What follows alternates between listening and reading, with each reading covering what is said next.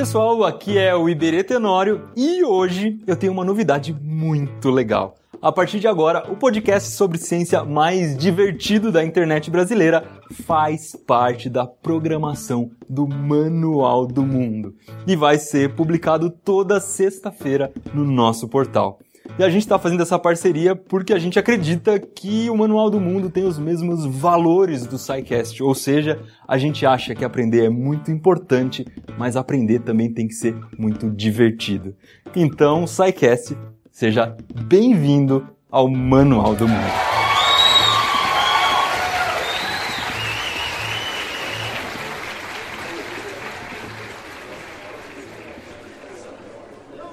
Vocês me zoam demais. Eu vou deixar o SciCast um, mês nas mãos de vocês. Quero ver o que vai acontecer. Vai virar a igreja da ciência. Não me tenta. Não me tenta, que é todo dia alguém me falando o SciCast tinha que virar uma igreja.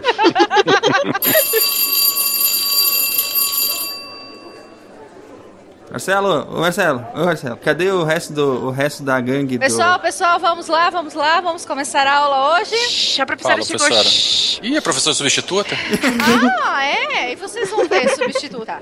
Vamos lá, então. Andrei, O Andrei tava vindo comigo pra escola quando uma grande luz envolveu a gente e quando a luz foi embora ele tinha sumido. ah, ele foi Vixe abduzido. Maria, foi abduzido. Carol, Ai, Jesus. Ai, meu Deus. Ai, presente, professora, aqui, ó. Estrela, Presente. Marcelo. Eu não fui abduzido. Ah, esse é o meu melhor aluno. Netuno. Netuno. Ai, professora. Quem é Ele Netuno? foi. É, então. É que uma parente dele, a Ariel, a filha mais nova da família, ela fugiu pra, né, encontrar o namorado dela. Ele tá atrás, ele tá atrás dela. Silmar Presente contente, prof. e Werther. Oi, professora, eu tô aqui, tamo junto. Então tá, vamos lá. Hoje a nossa aula vai ser bem molhada. A gente vai falar sobre água.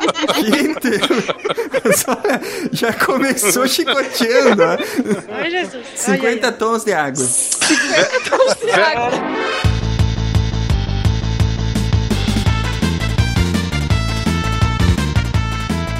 E aí, pessoal, aqui é Silmar de Chapecó, Santa Catarina. E vocês sabem por que, que a água foi presa? Nossa, lá vem. Por que ela matou a sede? Nossa, sério que é porque ela matou a sede. Eu tô, eu tô desligando. Boa noite, gente. Oi, aqui é Carol, de São Paulo. E aqui, né, bom, a água não tem muita, né? Já era, já. E o que tem? Tem gosto de barro. Ai, que dó. De Gaspar Santa Catarina, que é Marcelo Guaxinim. E o pior problema da falta d'água é a falta de louça pra lavar. Na verdade, é o excesso de louça pra lavar. É, mas aí, aí o pessoal vai pro Twitter e encher o saco dos outros. De Vila Velha, Espírito Santo, eu sou o Werther e eu já tomei 8 litros d'água num dia. E não teve desequilíbrio É, eletrolítico? Não tive nada, cara, não tive nada. Aqui é a Estrela de Curitiba e eu choraria em Cantareira de tanta dó que eu tô, mas não ia adiantar muito porque é salgado. Ah, não adianta muito porque é salgado, não é porque é pouco, né? ah, mas a gente faz esforço, né? É, tá certo. Já estão vendendo na Santa Efigênia o kit, inclusive, com o filme Amigos para Sempre. E o... Ah, nossa, para, esse filme é mó triste, sério, eu já vou chorar. Já. Meu primeiro amor também, né? Isso.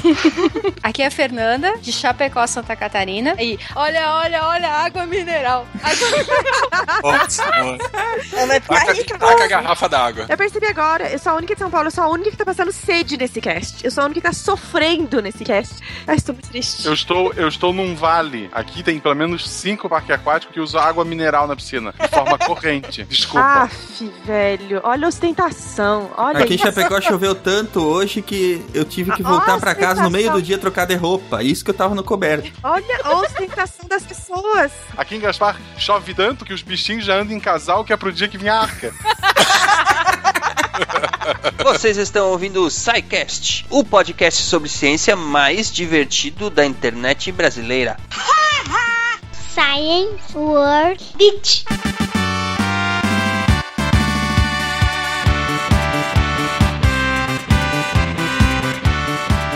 Muito bem, ouvintes do SciCast, bem-vindos à diretoria, sessão de recadinhos. Olá, diretor. e aí, Marcelo, como é que tá? Gaspar? Muita água aí? Tá de aniversário. Gaspar tá fazendo sei lá quantos anos, mas não choveu E hoje. os outros reis magos, hein? Deus Chior faz junto, né? O, o Baltazar não existe. Mas vai chover em finados, pode deixar que vai chover em finados. Com certeza, com certeza. Bom, Marcelo, me ajuda aqui, diga pra esse povo como é que eles fazem pra entrar em contato com o SciCast. Quem quiser entrar em contato com a gente pode ser pelo Facebook, que é facebook.com.br podcast, Pode ser pelo Twitter, que é o twitter.com.br SciCastPodcast. Acharam que ia falar arroba Marcelo Guaxinim, né? Não. Mas tu deu um jeito, né? É, pode ser pelo Google Plus, né? Que é plus.google.com.br SciCastBR. Ou pelo e-mail, que é o contato arroba SciCast.com.br. Muito bem, e continua, como sempre, a melhor forma de enviar dúvida, crítica ou elogios é através do formulário de contatos lá no site. Procure no menu contatos em www.scicast.com.br. Estamos em casa nova, Marcelo? Sim, mais, mais espaço agora. Tem um banheiro pra cada um. É uma- praticamente uma mansão, né? E o síndico, a gente Não, boa, como é que é? Tá tranquilo, por enquanto ele não brigou com a gente. Não tá apareceu, né? Eu acho que só vai aparecer no dia de comprar o aluguel, cara. É. Um abraço ao nosso querido Iberê, a nossa querida Mariana, a Mari, lá do Manual do Mundo, que são os nossos novos síndicos, por assim dizer, nos deram guarida, nos deram uma casa lá no, no portal do Manual do Mundo, né? Sim, sim. E se você, se você é espectador do Manual do Mundo e chegou até nós através das postagens lá no Manual do Mundo, não esqueça de escrever pra gente, contar o que, que você está achando do podcast, mande suas dúvidas, mande suas sugestões e diga pra gente o que está achando, se está ouvindo, o que está achando dos programas passados. Lembrando que você pode ouvir todos os programas lá no hot site, que é scicast.com.br, ou assinar o feed, né, que é, é feed.scicast.com.br, onde vocês podem baixar nos seus dispositivos celulares, computadores e afins os episódios antigos do SciCast, né, Marcelo? É, é bom lembrar também que, por exemplo, o vídeo lá do Iberê, tu para, tu assiste, tu... eles são vídeos um pouco menores, o pessoal tá acostumado. O podcast ele é maior, mas tu pode fazer outras coisas enquanto escuta. Pode, sei lá, lavar louça, eu vou trabalhar dirigindo, ouvindo. O que, que tu faz ouvindo podcast, Silmar? O que eu faço ouvindo podcast, ultimamente faço comida ouvindo podcast. Ó, pode cozinhar quem tem esse- esses dólares, pode jogar videogame. Eu, quando tenho um jogo que, sei lá, que fica catando, sei lá, mil penas no Assassin's Creed, eu ponho um podcast e fico lá repetindo o plano de telhado, telhado, catando. Então tu pode ouvir podcast, sim, num milhão de possibilidades. É verdade. Tudo que não requer atenção visual, né? Você pode ouvir o seu podcast enquanto Ou se tu isso. sentir falta, é, se tu tá acostumado com vídeo e sentir falta, pode fechar o olhinho e imaginar a gente falando. Imaginação é um grande requisito para quem ouve podcast, né? Com certeza. Muito bem. Enfim, essa semana tivemos mais um episódio do Responde Aí, publicado, né? O programa das meninas, que é quinzenal e onde elas explicam dúvidas dos ouvintes. Sim, sim. Já estão no segundo episódio agora, terceiro? Saiu segunda semana, né? Então entrem lá no, no, no SciCast, no portal do SciCast, eh, no hot site do SciCast e prestigiem a nova atração que as meninas estão fazendo, está ficando bem bacana. É um programa curtinho, 5 a 10 minutos para tirar as dúvidas que vocês mandam e mandem uma mensagem lá para elas, mandem um incentivo para elas continuarem, né? Sim, sim, sim. Tá, tá bem legal e pra continuar precisa do apoio de vocês. É isso aí. Esse, essa é uma atração do SciCast que vai ao ar nas quartas-feiras, a cada 15 dias. E uma outra atração, essa semanal, que vai ao ar todas as segundas-feiras pela manhã, são as tirinhas, os quadrinhos do SciCast, né? Que estão sendo desenvolvidos por mim como argumentista e pelo Jânio, que é o nosso querido desenhista e arte finalista. Estão ficando sensacionais, né, Marcelo? Sim, não. Eu, eu, eu achei que eu fiquei um pouco gordo ali, mas tudo bem. Até, até o Matheus ficou magro, cara.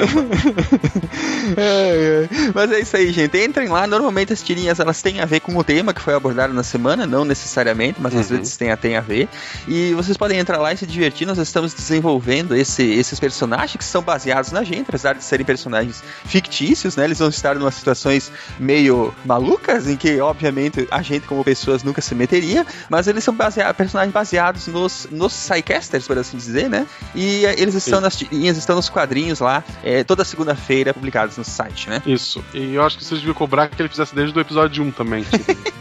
Quando ele fez a maratona, ele tentou fazer uma charge por episódio. Mas acho que não deu muito certo. É, tem algumas perdidas no grupo do Facebook, né? Isso. A gente tem um grupo do Facebook, o pessoal entra lá, tem umas charges perdidas lá no meio. Isso, tem, um- tem um grupo do Facebook que chama Amigos do Pause. Se vocês não sabem o que é Amigos do Pause, comece a ouvir o SciCast desde o primeiro, que você vai entender. Mas é o grupo de ouvintes do SciCast lá no Facebook, é um grupo fechado, você tem que pedir permissão pra entrar, onde a gente troca ideias, eh, compartilha coisas e brinca um monte com todos os ouvintes, né, Marcelo? Isso, segredos, Illuminati, tudo lá. É isso aí. E pra quem gosta da iniciativa do SciCast, gosta da divulgação científica que a gente tá tentando fazer por aqui, vocês podem nos ajudar fazendo uma doação é, de qualquer valor através do PayPal ou PagSeguro. E tem os links aí no post. Isso nos ajuda a pagar servidores e a manter o SciCast no ar. Não é isso, Marcelo? Isso, por favor, doem, a gente precisa. Não é porque a gente foi pro Manual do Mundo, a gente foi só. Só ganhamos uma casa, não ganhamos dinheiro. É. Me- Não, e o servidor pra guardar os, os episódios ainda é por conta do Saquest. Exatamente. Então, não, se você é fã, se você gosta do trabalho que a gente faz no SciCast e tiver condições monetárias, obviamente, pode fazer uma doação em qualquer valor lá. Então vamos lá, acho, acho que por hoje é isso, né, Marcelo? Vamos ao nosso episódio de hoje, que está muito molhado. Um abração, gente. Diga tchau pro pessoal, Marcelo, e nos vemos lá no final do episódio na leitura de e-mails. Aliás, eles veem vocês, né? Escutam vocês, que eu não participo da leitura de e-mails, porque eu estou na correria para editar os, os podcasts. É, alguém tem que trabalhar, né? Então, tchau, pessoal, e até a próxima. Abração, até semana que vem.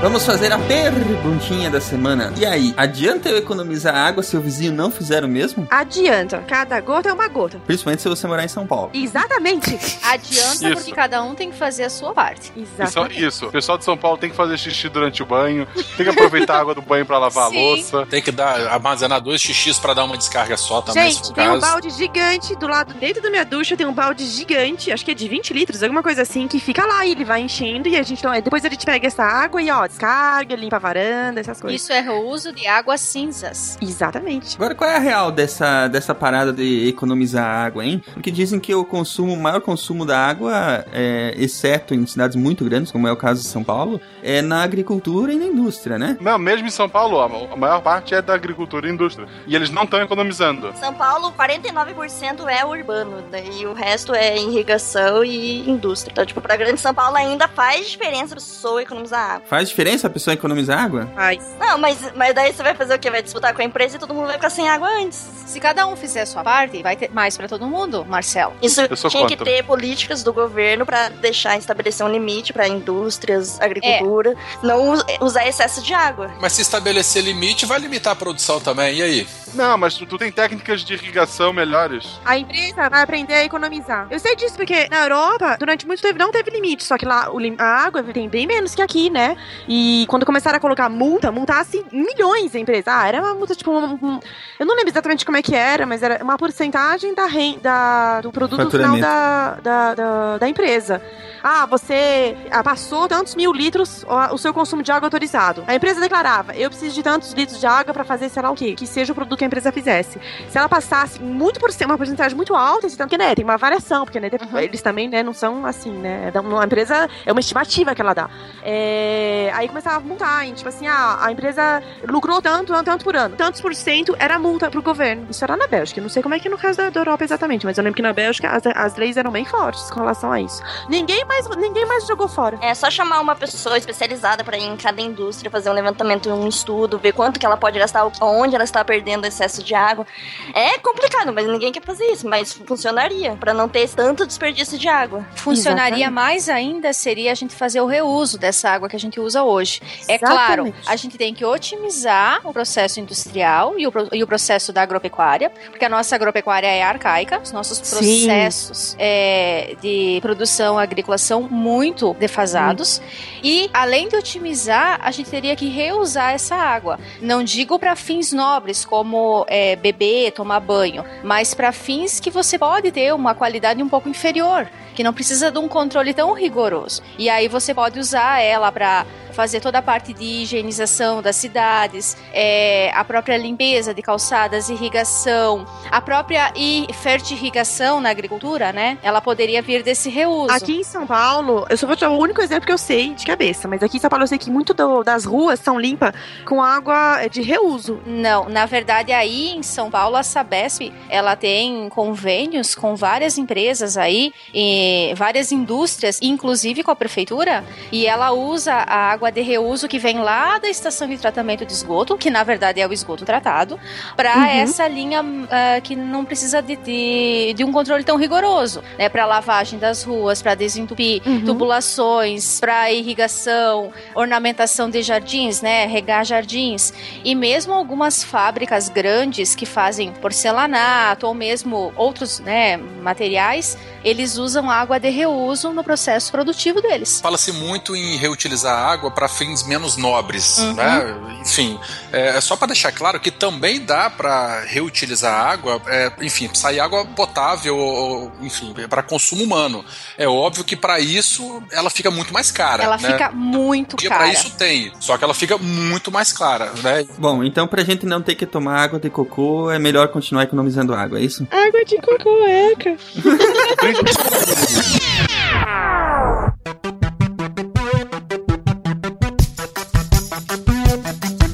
Embora dois terços da superfície da Terra sejam cobertos de água, uma em cada três pessoas não dispõe dela em quantidade suficiente para atender às suas necessidades básicas.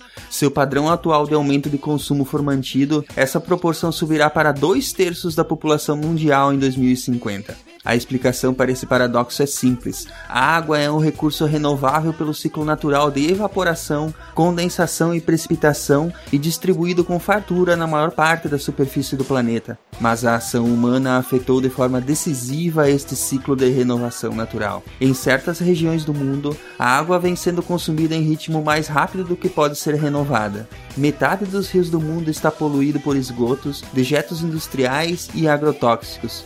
Em alguns casos, o dano é irreversível e aquela fonte de água jamais poderá voltar a ser utilizada. Quase a metade das bacias hidrográficas estão à beira do colapso devido à perda da cobertura vegetal. E as agressões ao nosso bem mais valioso, o líquido da vida, não dão sinais de enfraquecimento. Dia Mundial da Água, comemorar o quê?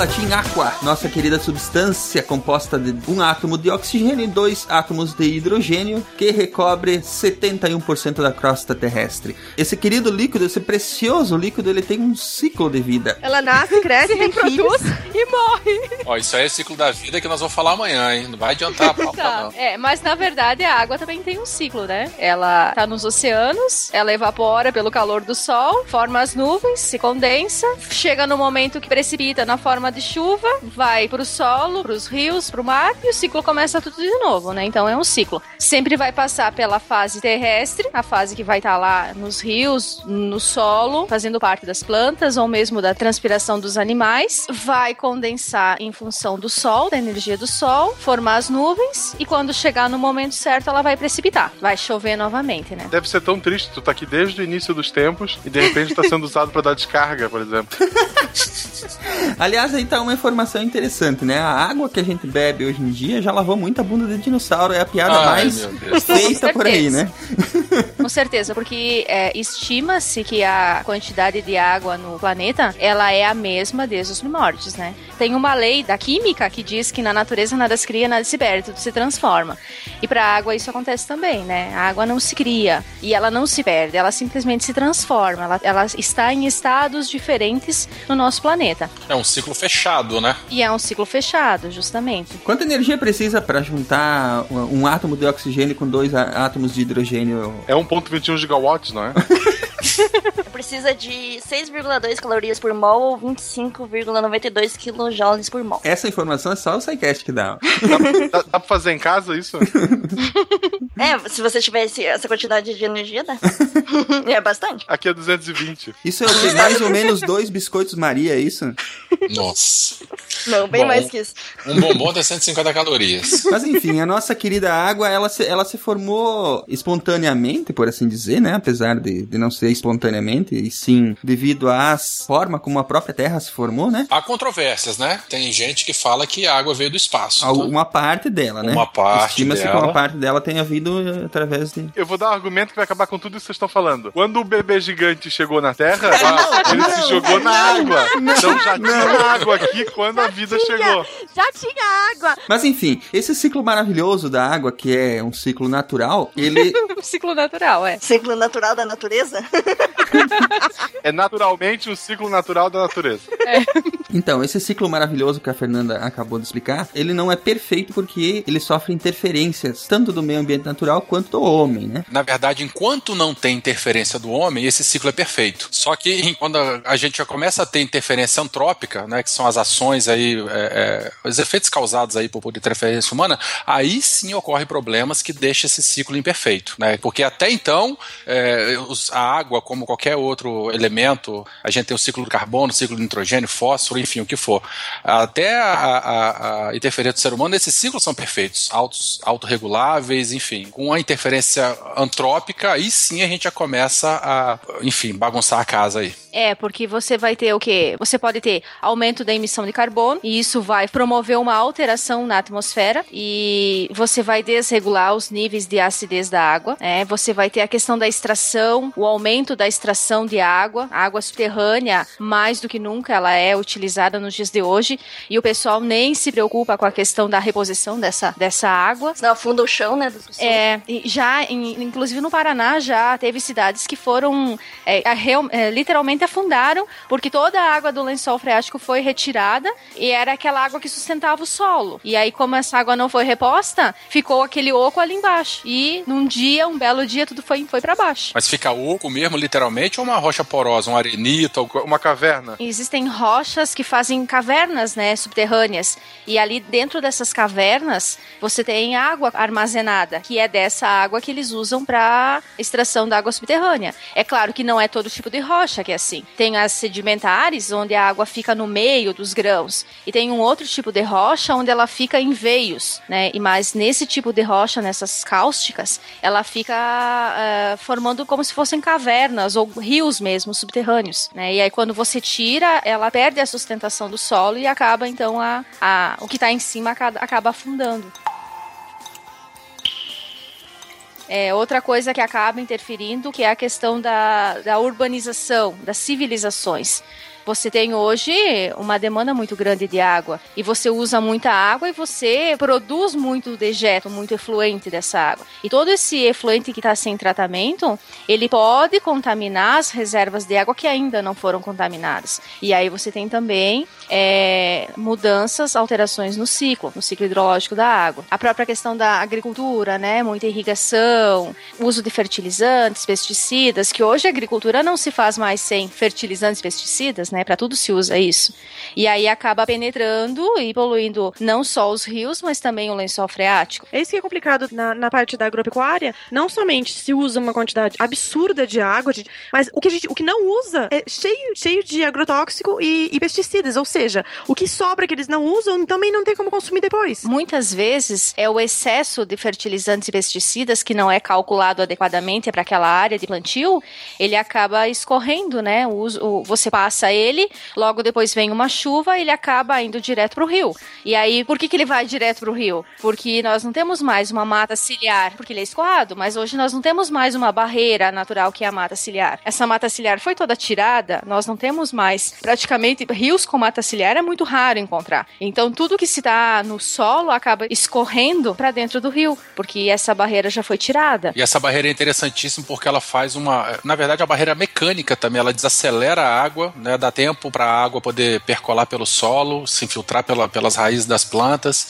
é, e ela acaba sendo, enfim, é, é, retém a água e também não deixa também que sedimento, excesso de sedimento vá para a calha dos rios. É. E aí evita o assoreamento também, né? Que é um outro problema relacionado aí aos corpos d'água e tal, que a gente pode falar algum dia aí. E evita também a questão das cheias, né, das inundações. Sim, porque rio raso, né? A água continua caindo. Se o rio tá raso, a água vai transbordar. Então, a pergunta que se faz quando chove em São Paulo, por exemplo, Bel, por que que alaga tudo? Porque não tem para onde a água escorrer, não tem. Tá tudo cimentado, né? Asfaltado. Os rios que drenam a capital estão assoreados, né? E, enfim. Na Cantareira não há mata ciliar, não há mais, assim, tipo, já, isso já foi visto e revisto, e foi, mas foi, tipo, por exemplo, se cada habitante de São Paulo plantar uma árvore na mata ciliar, não, uma árvore meia, desculpe, a gente recupera a nossa mata ciliar, mas você acha que alguém quer se mexer por isso? Não que a gente vá lá plantar, né, gente? Eu tô falando, tipo, de uma maneira de investimentos, né? Que não, não seria um investimento tão grande, só que ninguém quer fazer esse investimento. É porque é um investimento a longo prazo. Ele não é um investimento que vai dar resultado amanhã. Ah, e amanhã vai ter água suficiente. Uma das coisas que complica essa conta aí é que nós sabemos que 1% da água doce do planeta é que está efetivamente disponível para o consumo humano, né? Uso agrícola e industrial, seja ele qual for. E uso doméstico, no caso. Exatamente. Isso, isso aí a gente fala de água que está em córregos, rios e lagos principalmente, né? De toda a água no planeta, a gente sabe que a grande quantidade está concentrada nos oceanos. E aí é sabido de todo mundo que os oceanos eles concentram em 95, 97% de toda a água que existe. Então sobra só um restinho de 3%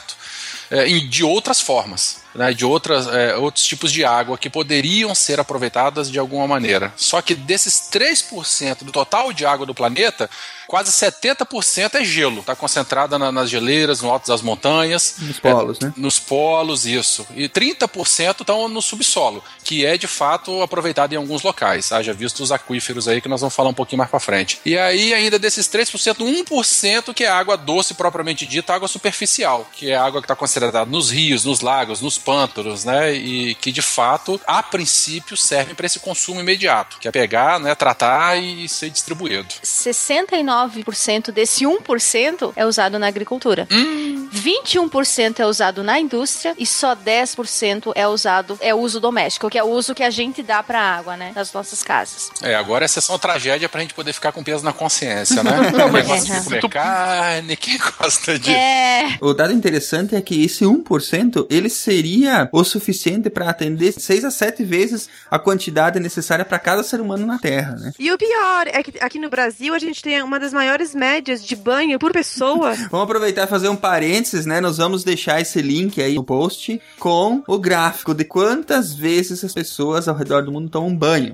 O Brasil tá na frentex. Não, é, para, toma banho pra, eu tomo banho pra ir pra trabalhar e tomo banho quando chego. Dois Então, não, então você tá, na- tá no sal, Tá rapaz. Eu tomo acabando com a nossa água, Marcel. 12 por semana. Isso daí dá. Você toma banho, você toma 14 Não, não, eu banhos por trabalho cinco semana. dias por semana. É... Nos outros dois tu não toma banho, é isso? E o sistema Cantareira, que abastece cerca de 8 milhões de pessoas na região metropolitana de São Paulo, chegou ao menor nível da história nesta terça-feira: 10,9%. Não há racionamento oficial, mas muitos paulistanos já sofrem com a falta d'água. Na casa de seu Francisco, correria para lavar a louça. Essa louça aqui que sobrou, eu sou obrigado a lavar agora, quase 9 horas da noite, e daqui a pouco a água vai acabar tudo. Nove e meia até seis e meia da manhã não tem água. O paulistano é informado dia após dia sobre o nível do sistema Cantareira, que abastece cerca de 8 milhões de pessoas em São Paulo. É o sistema mais afetado pela estiagem prolongada.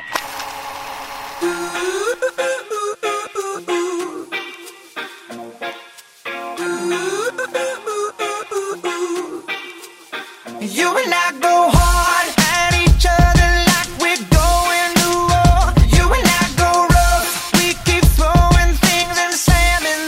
O Werther falou sobre a- as águas superficiais, né? A questão é que nós também temos as águas subterrâneas, nos aquíferos, né? É, nós temos toda a água que infiltra da chuva e mesmo da parte onde os rios correm, ocorre uma infiltração de água, elas ficam armazenadas em- nesses, nesse, nessas rochas, que podem ser rochas sedimentares ou outros tipos de rocha. Para extrair essa água do subsolo, você pode usar várias técnicas, que é a, a extração de água do lençol freático, que, é, que o pessoal, né, geralmente contrata aí para fazer os poços, os poços profundos, que a gente geralmente vê nas cidades e que, que abastece as populações. Mas também a gente tem debaixo dos nossos pés o aquífero Guarani. Famoso aquífero Guarani, É né? famoso. Ele passa, né? Ele está debaixo de quatro países, né? Que é o Brasil, Uruguai, Argentina e Paraguai. Mas a maior parte dele está debaixo do solo brasileiro. Brasileiro. Ele acaba pegando parte do Rio Grande do Sul, quase todo o oeste de Santa Catarina, meio oeste, o Paraná praticamente inteiro, São Paulo também, um pouquinho de Minas Gerais, Goiás, Mato Grosso e Mato Grosso do Sul. Então essa água, debaixo desses estados, nós temos o, o aquífero Guarani. Então ele tá, ele se estende por mais ou menos 1,2 bilhões de quilômetros quadrados. A gente já sabe hoje que existem empresas de saneamento que usam essa água para abastecimento público. Ela é uma água de qualidade, só que ela tem um detalhe importante que ela vem morna, ela vem quente para cima. Ela é uma água mineral, ela vem quente, mais ou menos a uma temperatura de 35 ou 38 graus. E isso acaba para não causar problema nos sistemas de abastecimento. Ela tem que ser resfriada e ela também passa por um tratamento como qualquer água ah, subterrânea que é captada para tratamento para disponibilização para o consumidor, né? Se a gente secar o aquífero todo, a gente afunda um pedaço da Argentina?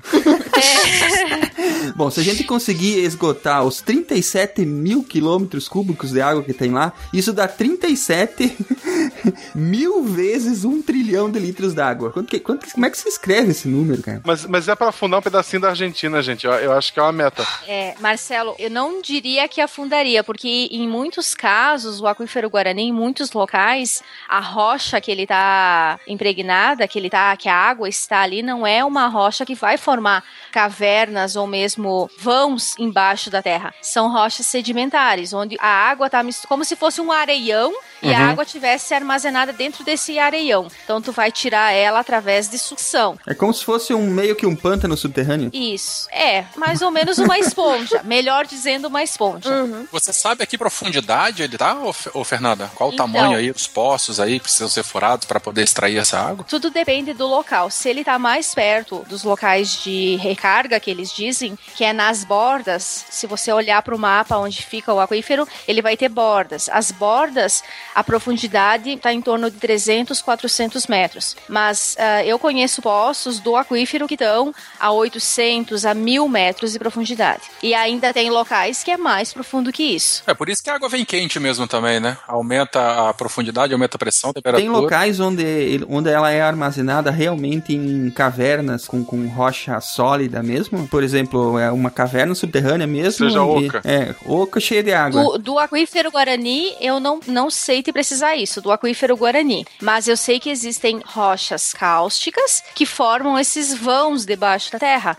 Só que não sei se isso é do aquífero Guarani ou se é do lençol freático, que são profundidades diferentes. Então você vai ter rochas conforme a terra vai chegando próxima do seu núcleo, as rochas vão se diferenciando, né?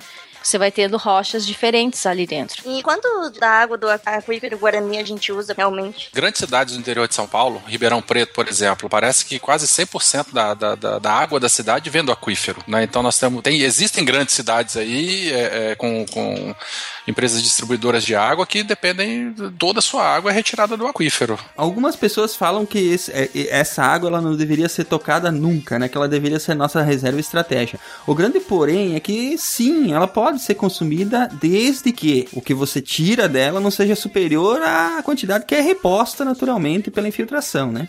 É, mas calma lá, mas a gente tem do- dois senão, senões, senão senões aí. É, é, retirar de uma maneira sustentável. Mas tem uma outra questão muito importante com relação à água subterrânea, que ela também é facilmente contaminável, né? Porque é, é, ela está embaixo, contaminantes lançados aí no, no solo, eles vão percolar e eles podem contaminar, como de fato contaminam alguns Acontece. lençóis freáticos. Acontece com bastante frequência, né? Então, assim, são, tem dois senões aí na utilização de, de, de água de subterrânea. A primeira é que o Silmar falou muito certo, né? Tem que tirar de uma maneira sustentável. E a segunda é que tem que ter cuidado é, é, com relação à qualidade da água, porque ela é facilmente contaminável. A agropecuária contamina essa água, não contamina? Contamina. Então, e a área, a área do Aquífero Guarani é uma área que tem bastante agropecuária, não é? Eu vou te dizer, Bel, que é a área que concentra praticamente 70% do PIB da América do Sul. Nossa. A área do Rio Grande do Sul, ali onde pega o aquífero, são os celeiros do país. O oeste de Santa Catarina e extremo oeste ali pega a parte de, de suinocultura e avicultura. Porquinho. E a parte de São Paulo responsável por uma grandíssima parte da da indústria de São Paulo. Mato Grosso e Mato Grosso do Sul pega a pecuária. Exatamente. É. E aí o que que acontece? Você não tem o tratamento adequado dos, dos dejetos animais. E nem da indústria. E nem da indústria. Mas é o que que acontece? Quais são as técnicas de, de fertilização na agricultura? Aqui no interior de Santa Catarina, o pessoal usa, ah, como tem muita criação de suíno, eles usam o dejeto do suíno, né, o, o, o esterco do suíno, Cocô do pra- porco. o cocô do porco para fazer é, fertilização de agriculturas, de solos, para fazer o plantio. Então eles tiram, você coloca o dejeto lá por um determinado tempo numa esterqueira para ele fazer uma depuração, que não é bem uma depuração. Ele fica curtindo lá dentro. E aí, depois de um determinado tempo, eles usam, eles fazem essa dispersão, eles jogam isso na, na lavoura. E aí fica aquele cheiro maravilhoso quando você passa pela estrada, né? Aquele cheiro maravilhoso de dejeto de suíno. E aí, quando chove, tudo isso vai pro rio, que não tem mais a mata ciliar. Eu tenho, eu tenho uma historinha de cocô de porco em Rio no Oeste, posso contar? Pode. Há muito É, tempo cara. atrás, numa Santa Catarina distante, Hum. teve um, teve um governo. Isso é sério, teve um governador que foi visitar o Oeste. Hum. E daí ele viu que todo cocô de porco, nessa época, nem se fazia isso de usar pra agricultura. O cocô era lançado direto no rio, era jogado, sabe? Uhum. Existia o carrinho de mão e jogava no rio. Uhum. E o rio, sabe, o lugar que ele tava, o rio fedia, tava podre. O governador, sabe, chegou a, a passar mal. Ele disse: Meu Deus, esse rio tá podre? Isso é um absurdo, precisamos fazer alguma coisa sobre isso. Eu vou juntar uma comissão. Pra onde é que tá indo esse rio? Aí falaram da Argentina. Ah, deixa então.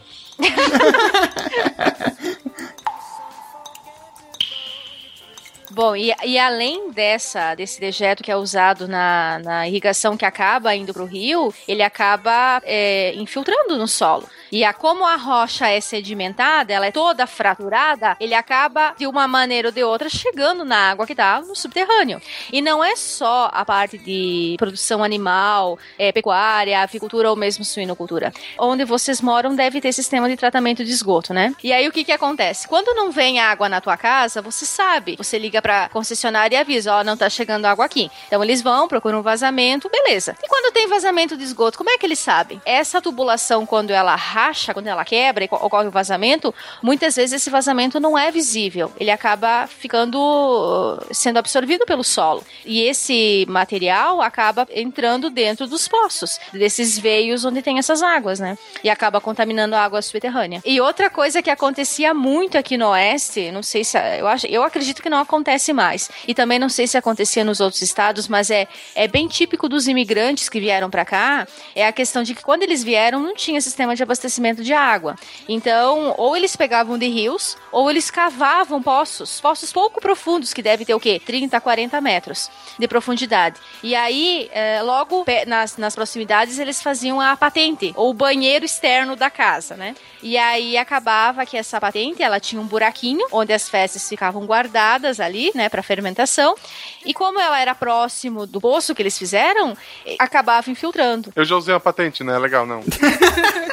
E outro fato também que acontece é que esses poços, com o passar dos anos, eles deixaram de ser usados. E aí, o que, que o pessoal vai fazer com aquele buraco no meio do quintal? Terra. Uma Terra nada. Joga o esgoto lá dentro. Transforma o poço em fossa. E lindo! E isso acontece muito aqui nós. Mas fossa, onde eu morava, era super normal. Toda casa tinha uma fossa cética. Sim, mas a fossa não era no poço, né? Ou era? Não, não, não era. Então, então imagina, você cavou aquele buraco pra tirar água, 30, 40 metros de profundidade. Aí ele secou, de repente ele seca porque você usou muito, secou ali. Não tem mais água. Então para você não furar mais ele, cavar mais pra achar água, você resolve não vou mais usar, vou dar outro fim pra ele, vou transformá-lo em fossa cética. E é isso que acontece, o que acontecia. Muitos poços da região foram transformados em fossas, em vez de ser selados, eles foram transformados em fossa. Aí já é uma ligação direta para contaminação, né? Porque Uma já ligação os direta. dejetos já estão ali na mesma profundidade que a água, que tende a retornar depois, né? Saímos de um grande centro urbano e fomos para Saltinho, no interior paulista. São 7 mil habitantes e tem água três horas por dia, das quatro da tarde às sete da noite. Nesse período, todos aproveitam para fazer um estoque. A gente chama o baldão de SOS. É o último recurso. I asked her to stay, but she wouldn't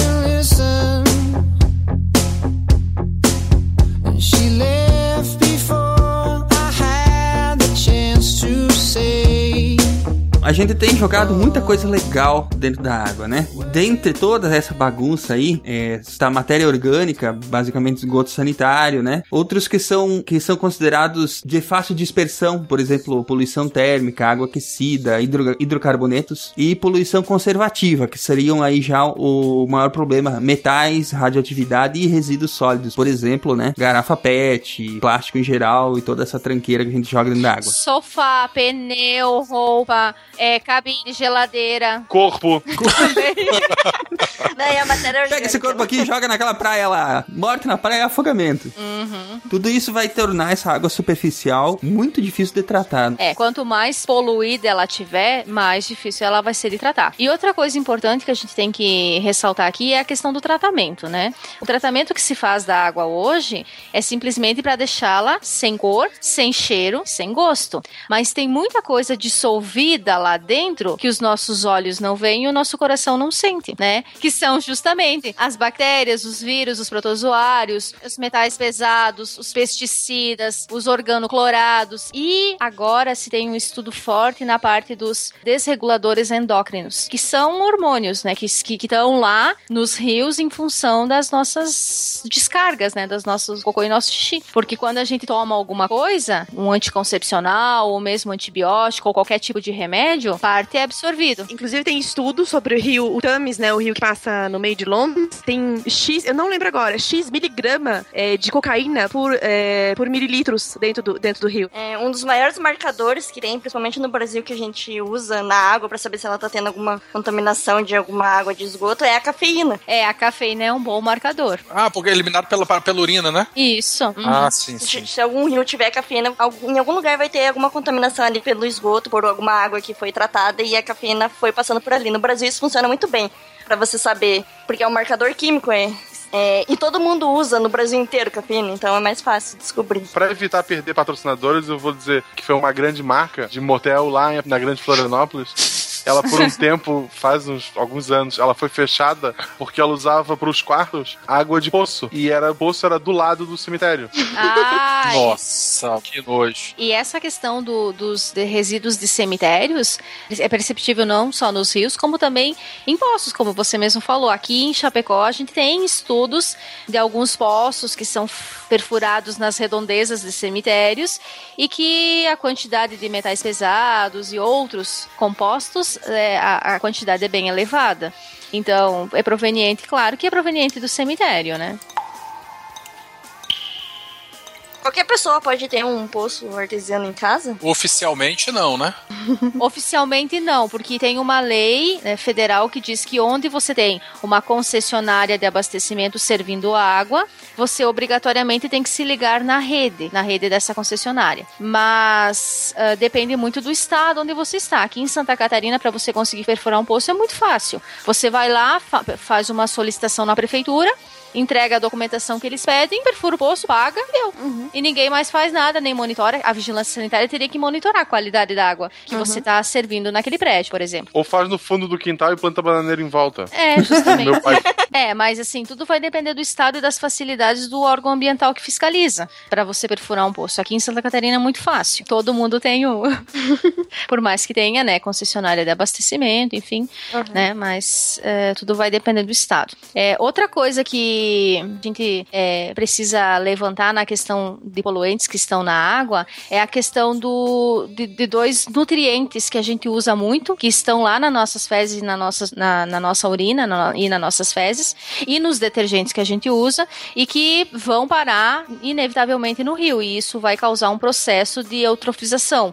E aí nós temos pro- muitos problemas ambientais, né, com essa questão. É, nitrogênio e fósforo, né? O nitrogênio é basicamente a nossa urina, a nossa a urina é pra- praticamente 80% nitrogênio, e também fósforo você encontra nas fezes, na urina e no- na- nos detergentes que a gente usa, tanto em casa quanto na indústria. E aí o excesso disso no ambiente causa o problema de eutrofização, que é o enriquecimento da água por nutrientes. E aí nós temos um fenômeno muito comum no Brasil todo, no mundo todo, que, é, que são as florações de algas, que é em função dessa eutrofização de água. E aí essa água com algas, ela se torna muito mais difícil de tratar do que uma água normal que não tem, que não tem esse problema, que, que, que, que esteja lá com turbidez, mas que não tenha a alga, né, em floração. Porque a, água, a alga em floração é uma quantidade muito grande de algas por centímetro quadrado, né? Ela forma uma camada bem espessa. Às vezes dá para você até caminhar por cima, assim, naquele tapetinho verde dentro do, em cima do reservatório. Que beleza. É, só salientar que esse fenômeno de eutrofização ele não é exclusivo de águas continentais, né? Mas baías, nas Uhum. regiões costeiras, principalmente próximas a grandes centros urbanos, eventualmente também sofrem com, com eutrofização, porque são Uhum. locais onde a circulação de água ela é um pouco mais restrita e a entrada, né, o aporte desse material orgânico ele é constante, é crônico, né? Então eventualmente pode ter esses blooms, essas florações Uhum. aí de, de algas também em águas águas costeiras, né? Na parte E marinha. aí ela acaba interferindo lá na produção de pescados, né? De pescados e de frutos do mar. eventualmente, né, dentro desse bloom aí, a gente pode encontrar algumas algas que é, cianofícias ou algas que podem produzir toxinas, como o caso das marés vermelhas. Isso. Que são fenômenos assim que vêm se tornando cada vez mais frequentes, né? E, e especificamente na maré vermelha são dinoflagelados fotossintetizantes. Eles produzem toxinas e liberam essas toxinas na água e acaba contaminando toda a, vida, a biota marinha que tá ali. Dino flagelado? É, não tem nada a ver com dinossauro não, pelo amor de Ah. Deus. Então, além dessas, dessa, desses blooms, dessas florações que ocorrem em ambientes costeiros, esses que, que ocorrem em ambientes ah, continentais, em águas doces, eles, dependendo da floração ou do tipo de alga que você tem, ocorre a formação de toxinas.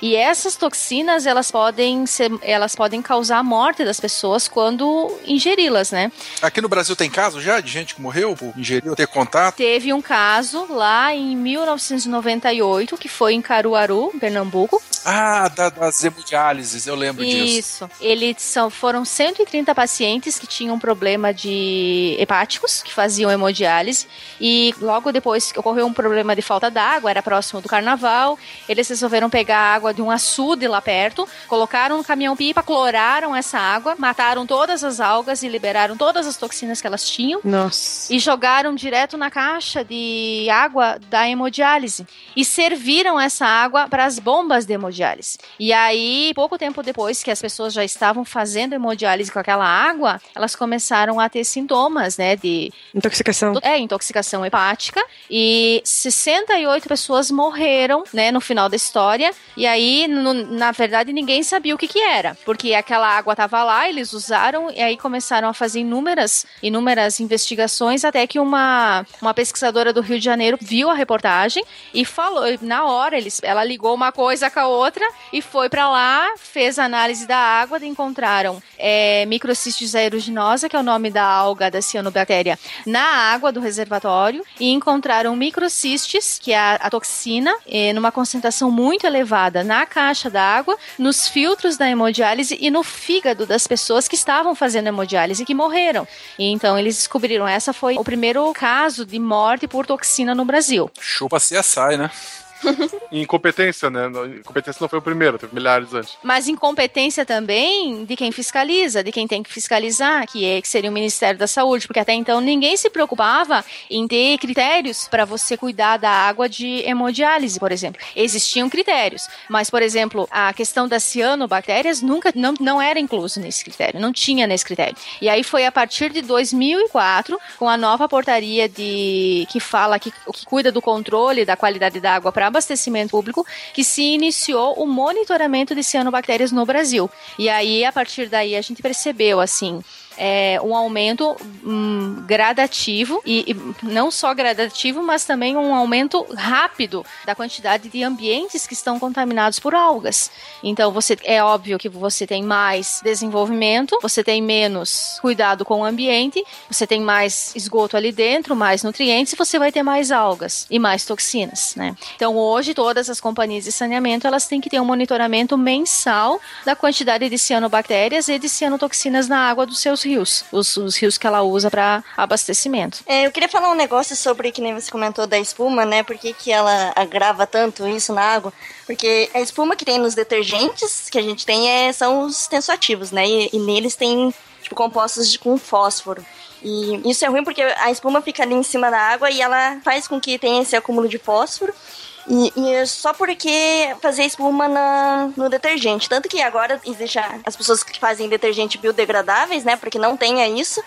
Só que o detergente biodegradável não faz espuma. Então, quando a senhorinha vai lá comprar o detergente e fazer. e lavar a louça. Não vende bem, né? Não, não vende bem, Acha de que não verdade. limpa, é? Acha que não limpa. É, e o negócio é super bom pro meio ambiente, ela não quer. Daí agora eles estão tentando desenvolver alguma coisa que faça alguma espuma que seja biodegradável pra isso, justamente porque as pessoas não querem usar um detergente que não faz espuma pra lavar a louça. Se eu não consigo fazer uma barba de Papai Noel, não é um bom detergente.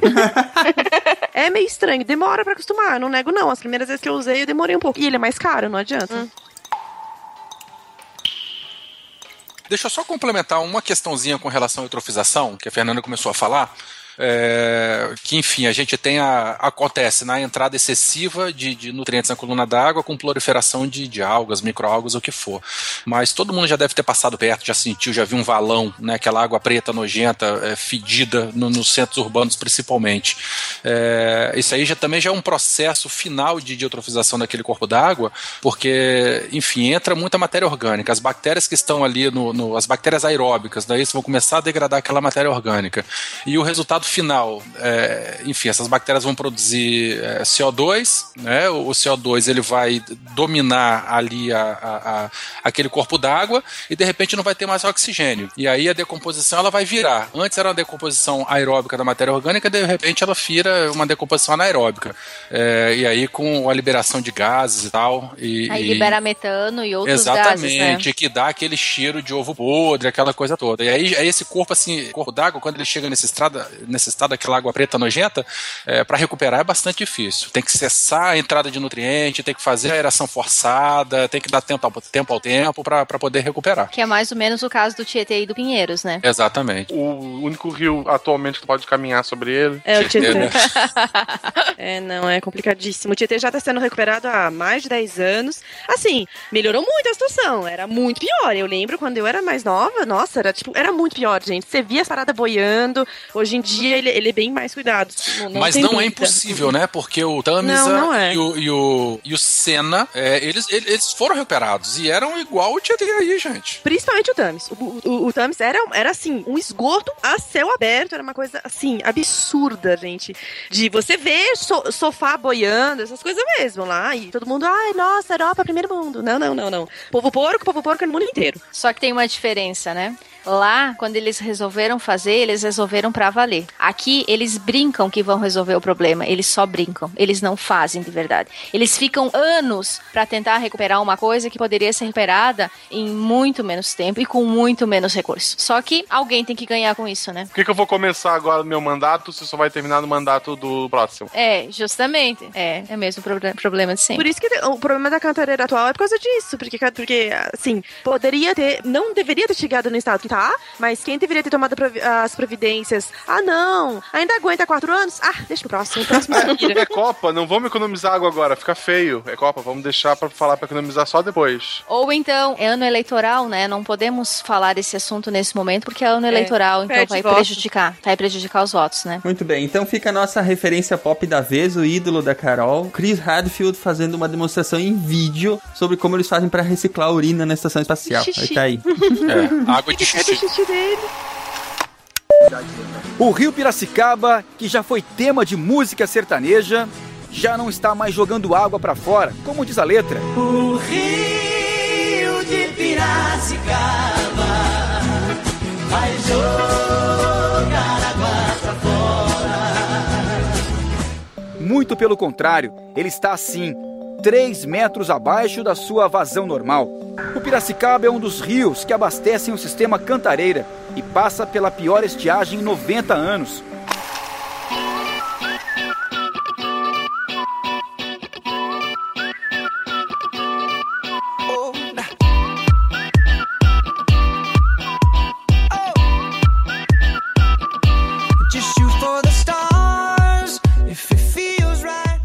Agora nós entramos num tópico muito interessante, de certa forma até desalentador, que é a questão da escassez da água doce, da água potável, né? Como nós comentamos antes, se nós não interferíssemos de forma tão desastrosa no ciclo natural da água, a água, esse 1% que sobra disponível pra gente seria o suficiente para atender até 6 a 7 vezes o mínimo que cada habitante precisa, né? Só como tem toda essa questão da, da destruição que a gente faz, né? Do, de toda, todo manancial, fonte d'água e todas essas coisas, isso acaba ficando muito complicado em algumas regiões, né? O que torna a água escassa. Um dos grandes problemas também da água é porque a distribuição dela é toda irregular, né? Não somente pela parte da geografia da, da coisa, Ela naturalmente não é, não tem a mesma quantidade disponível em todo o planeta, né? E essa distribuição irregular, ela é feita, ela, ela ocorre, na verdade, em função das latitudes médias e da linha do Equador, né? Então nós temos uma condição na linha do Equador, condições nas latitudes médias, Os trópicos, né? É, os trópicos, por exemplo, se você observar a linha dos trópicos, a latitude média de 30 graus, é, tanto no hemisfério norte quanto no hemisfério sul, você vai encontrar desertos. Tanto o, Na- o Namíbia, Kalahari, na África, o Atacama, o deserto da Austrália, o Saara, o Sonora, no México, todos são em latitudes médias. Por que que acontece isso, né? Então nós temos ah, ventos que sobem muito quentes da região do Equador, que tem muita energia, e eles acabam se afastando dessa região do Equador para latitudes médias, as latitudes de 30 graus. E quando eles chegam perto dessas latitudes médias, eles acabam perdendo umidade e, e se transformando em ventos muito frios e muito secos, o que dá origem aos, às regiões mais áridas do planeta. Só que tem uma coisa interessante nessa história toda, é que se vocês perceberem, a região aqui de, do Brasil, ah, São Paulo, Paraná, Santa Catarina, ela fica bem próxima a um desses trópicos de latitude média, né? Um dos trópicos de 30 graus. E por que aqui não é deserto, como nas outras regiões do mundo? os rios aéreos da Amazônia. É, nós temos um quadrilátero aqui, né, que, que é formado por Buenos Aires, é, São Paulo, Mato Grosso e a própria Cordilheira dos Andes, que é a principal ah, barreira física, que faz com que toda a umidade gerada lá na Amazônia, que na verdade é gerada no oceano, vai para cima da Amazônia, ela seja então direcionada para essa região aqui, esse quadrilátero, nessa região aqui no, no sul do hemisfério sul. A- O, o que se forma lá tem um ciclo que acaba em chuvas no sudeste e sul, né? Isso mesmo, acaba vindo para cá. E aqui vai a parte mais chocante do podcast, que a Amazônia não é o pulmão do mundo, mas é a piroquinha. Meu Deus. Ah, podia falar o chuveiro do Brasil. É, é o chuveiro do Brasil. É, é, a nossa chuva depende da Amazônia. E o que, que a gente tá fazendo com a Amazônia? Destruindo, né? Há bastante tempo. Mas você quer dizer então que o, certo era a gente tá fazendo. Era, era o Sudeste tá pagando pra preservar a Amazônia? Olha aí. Seria uma ótima alternativa. E aqui no Brasil a gente faz justamente o contrário, né? A gente coloca a motosserra, a gente coloca trator com correntão e a gente bota Boizinho. fogo, boizinho e bota fogo na floresta fogo. que gera a, a quantidade, toda a quantidade de água que a gente precisa. Se a gente fosse fazer um cálculo rápido com relação a esses rios voadores que, que, que todo mundo comenta, a gente teria uma produção em média de 20 bilhões de toneladas de vapor dia jogada na atmosfera da Amazônia. Isso é mais do que a quantidade de água que o rio Amazonas coloca para dentro do oceano todos os dias. Nós temos na Amazônia uma quantidade maior de água do que o próprio rio Amazonas. E essa, essa água que fica no ar, ela vai vir para cá. E aí tem uma, tem uma pergunta que, que se faz, né? Tá, mas e por que, que parou de chover em São Paulo se a água vem de lá? O vapor será que desapareceu? Se, eu- se eu tô falando que a chuva dessa nossa região vem de lá, por que, que ela deixou de vir? Houve desflorestamento, não tem mais floresta, não tem mais chuva. É, ela na verdade ela não conseguiu chegar, né? E é justamente isso em função da floresta.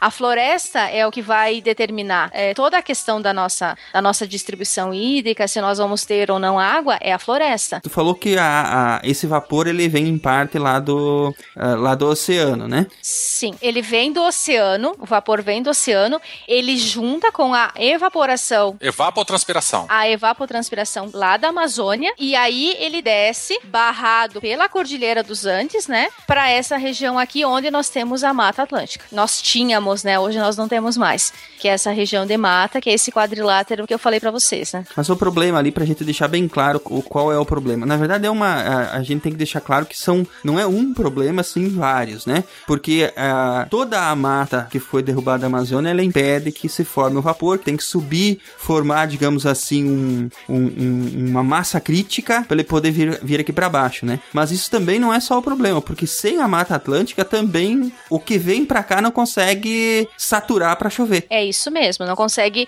eh, ser o suficiente, porque nós temos aqui o que, que acontece lá, acontecia no solo ali quando começou as primeiras chuvas logo depois dessa grande seca que teve, até hoje. O que, que aconteceu com o solo? Ele estava extremamente seco, ele precisava da- absorver toda aquela água. Se você tivesse árvores naquele lugar, ou pelo menos na margem daqueles Não estaria lagos, tão seco. não estaria tão seco. Você teria, você conseguiria, ah, teria água armazenada nesse solo. Então a água que seria armazenada, ela ia ser muito menor e você teria muito mais água a Evaporação. ser disponível no reservatório. Seria mais fácil de saturar o solo de água se tivesse a cobertura vegetal em volta, né? Isso mesmo. Porque ela- as Uhum. raízes, enfim, a, a biomassa vegetal já, daria, já ficaria com, com um pouco de água ali dentro. Isso Sim, o lugar que não tem floresta, quando chove muito, dá enchente. Que nem a cantareira que em 2009, 2010, ela encheu muito, porque choveu bastante e não tinha mata pra ela picar.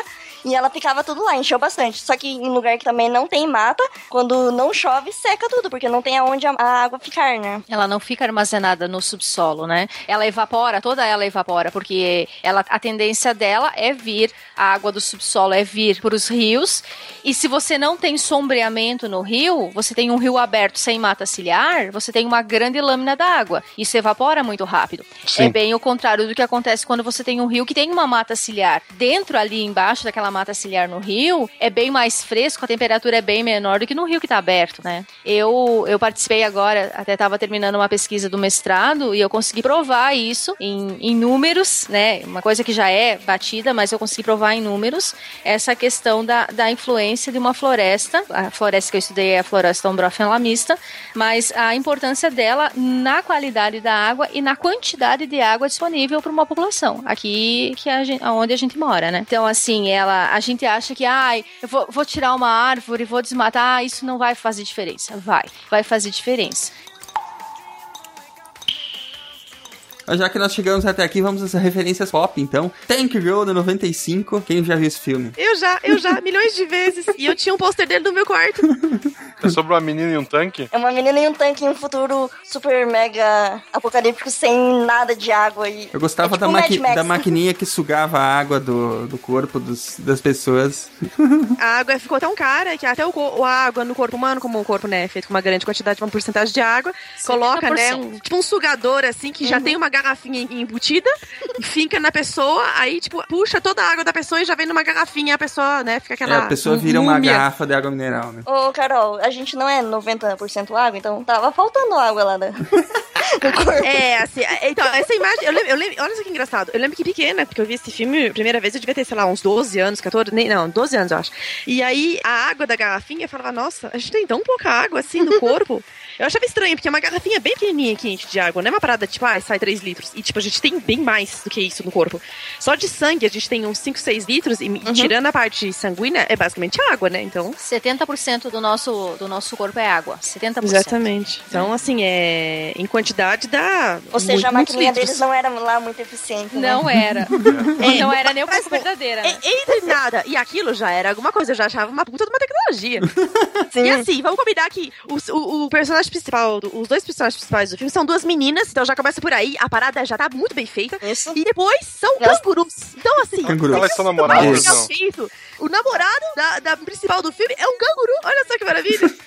Isso sim é um futuro pós-apocalíptico. Assim como o é o futuro pós-apocalíptico do Wall-E, né? Não podemos deixar de citar esse filme que é, a- a- o pano de fundo dele é exatamente que a humanidade teve que sair do planeta porque esgotou os recursos, né? Eles usaram tantos recursos, né? Usaram tudo, poluíram e deixaram todo o esgoto deles aqui, todo o lixo deles aqui e foram viver em espaçonaves no, no espaço. Que é o meu objetivo de vida. O, o objetivo do Marcelo é ter uma cadeira daquelas. Eu queria falar também de Duna, do Frank Herbert, que eles pegam, você tem uma máquina Hum, atrás de eles, você, tiram, eles tiram umidade do corpo também, não é isso? Ou não? do, do seu cocô. Ah, Eles é filtram em você. Cocô de novo aí!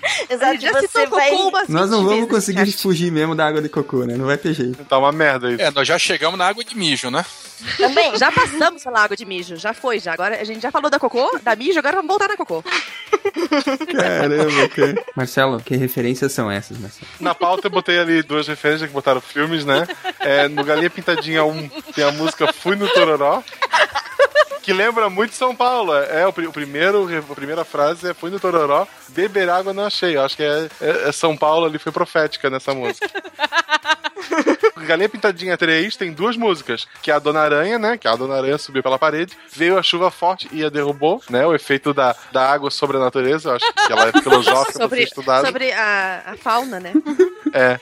E tem a música também Lava a Mão, que, sabe, chegou da rua, foi ao banheiro, andou de busão, brincou no chão, espuma, espuma e lava a mão. Isso mesmo. Muito bom. Ah. Excelente para as crianças de 2 a 3 anos, né? É legal, o legal desse, desse clipe do Lava a Mão é que tem o sapo lavando o pé. E Você veja bem, a linguagem, ela, ela faz referências a ela mesma, entendeu? A outra música é o sapo tá lavando o pé e tem, tem um sapo lavando o pé e tem três atrás dançando, assim, a parte bem E aí, do- e aí o sapo não tem chulé, né? Ah. É. Não, porque ele mora lavou o pé. lagoa, não lava o pé porque tem chulé.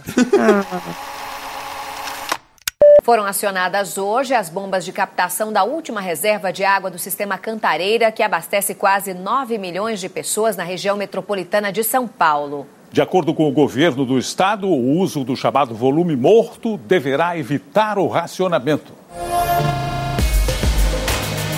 Das 14 bombas flutuantes instaladas no interior do estado, sete já foram acionadas. O sistema funciona assim. As bombas jogam a água que está abaixo do nível de captação das comportas para os canos que despejam o volume num canal de concreto. A água então cai por gravidade até a torre de captação. O volume morto tem ao todo 400 milhões de metros cúbicos. Por enquanto serão usados 182 milhões. Isso significa que o nível do Cantareira, que ficou abaixo de 9%, subirá para 26,4%.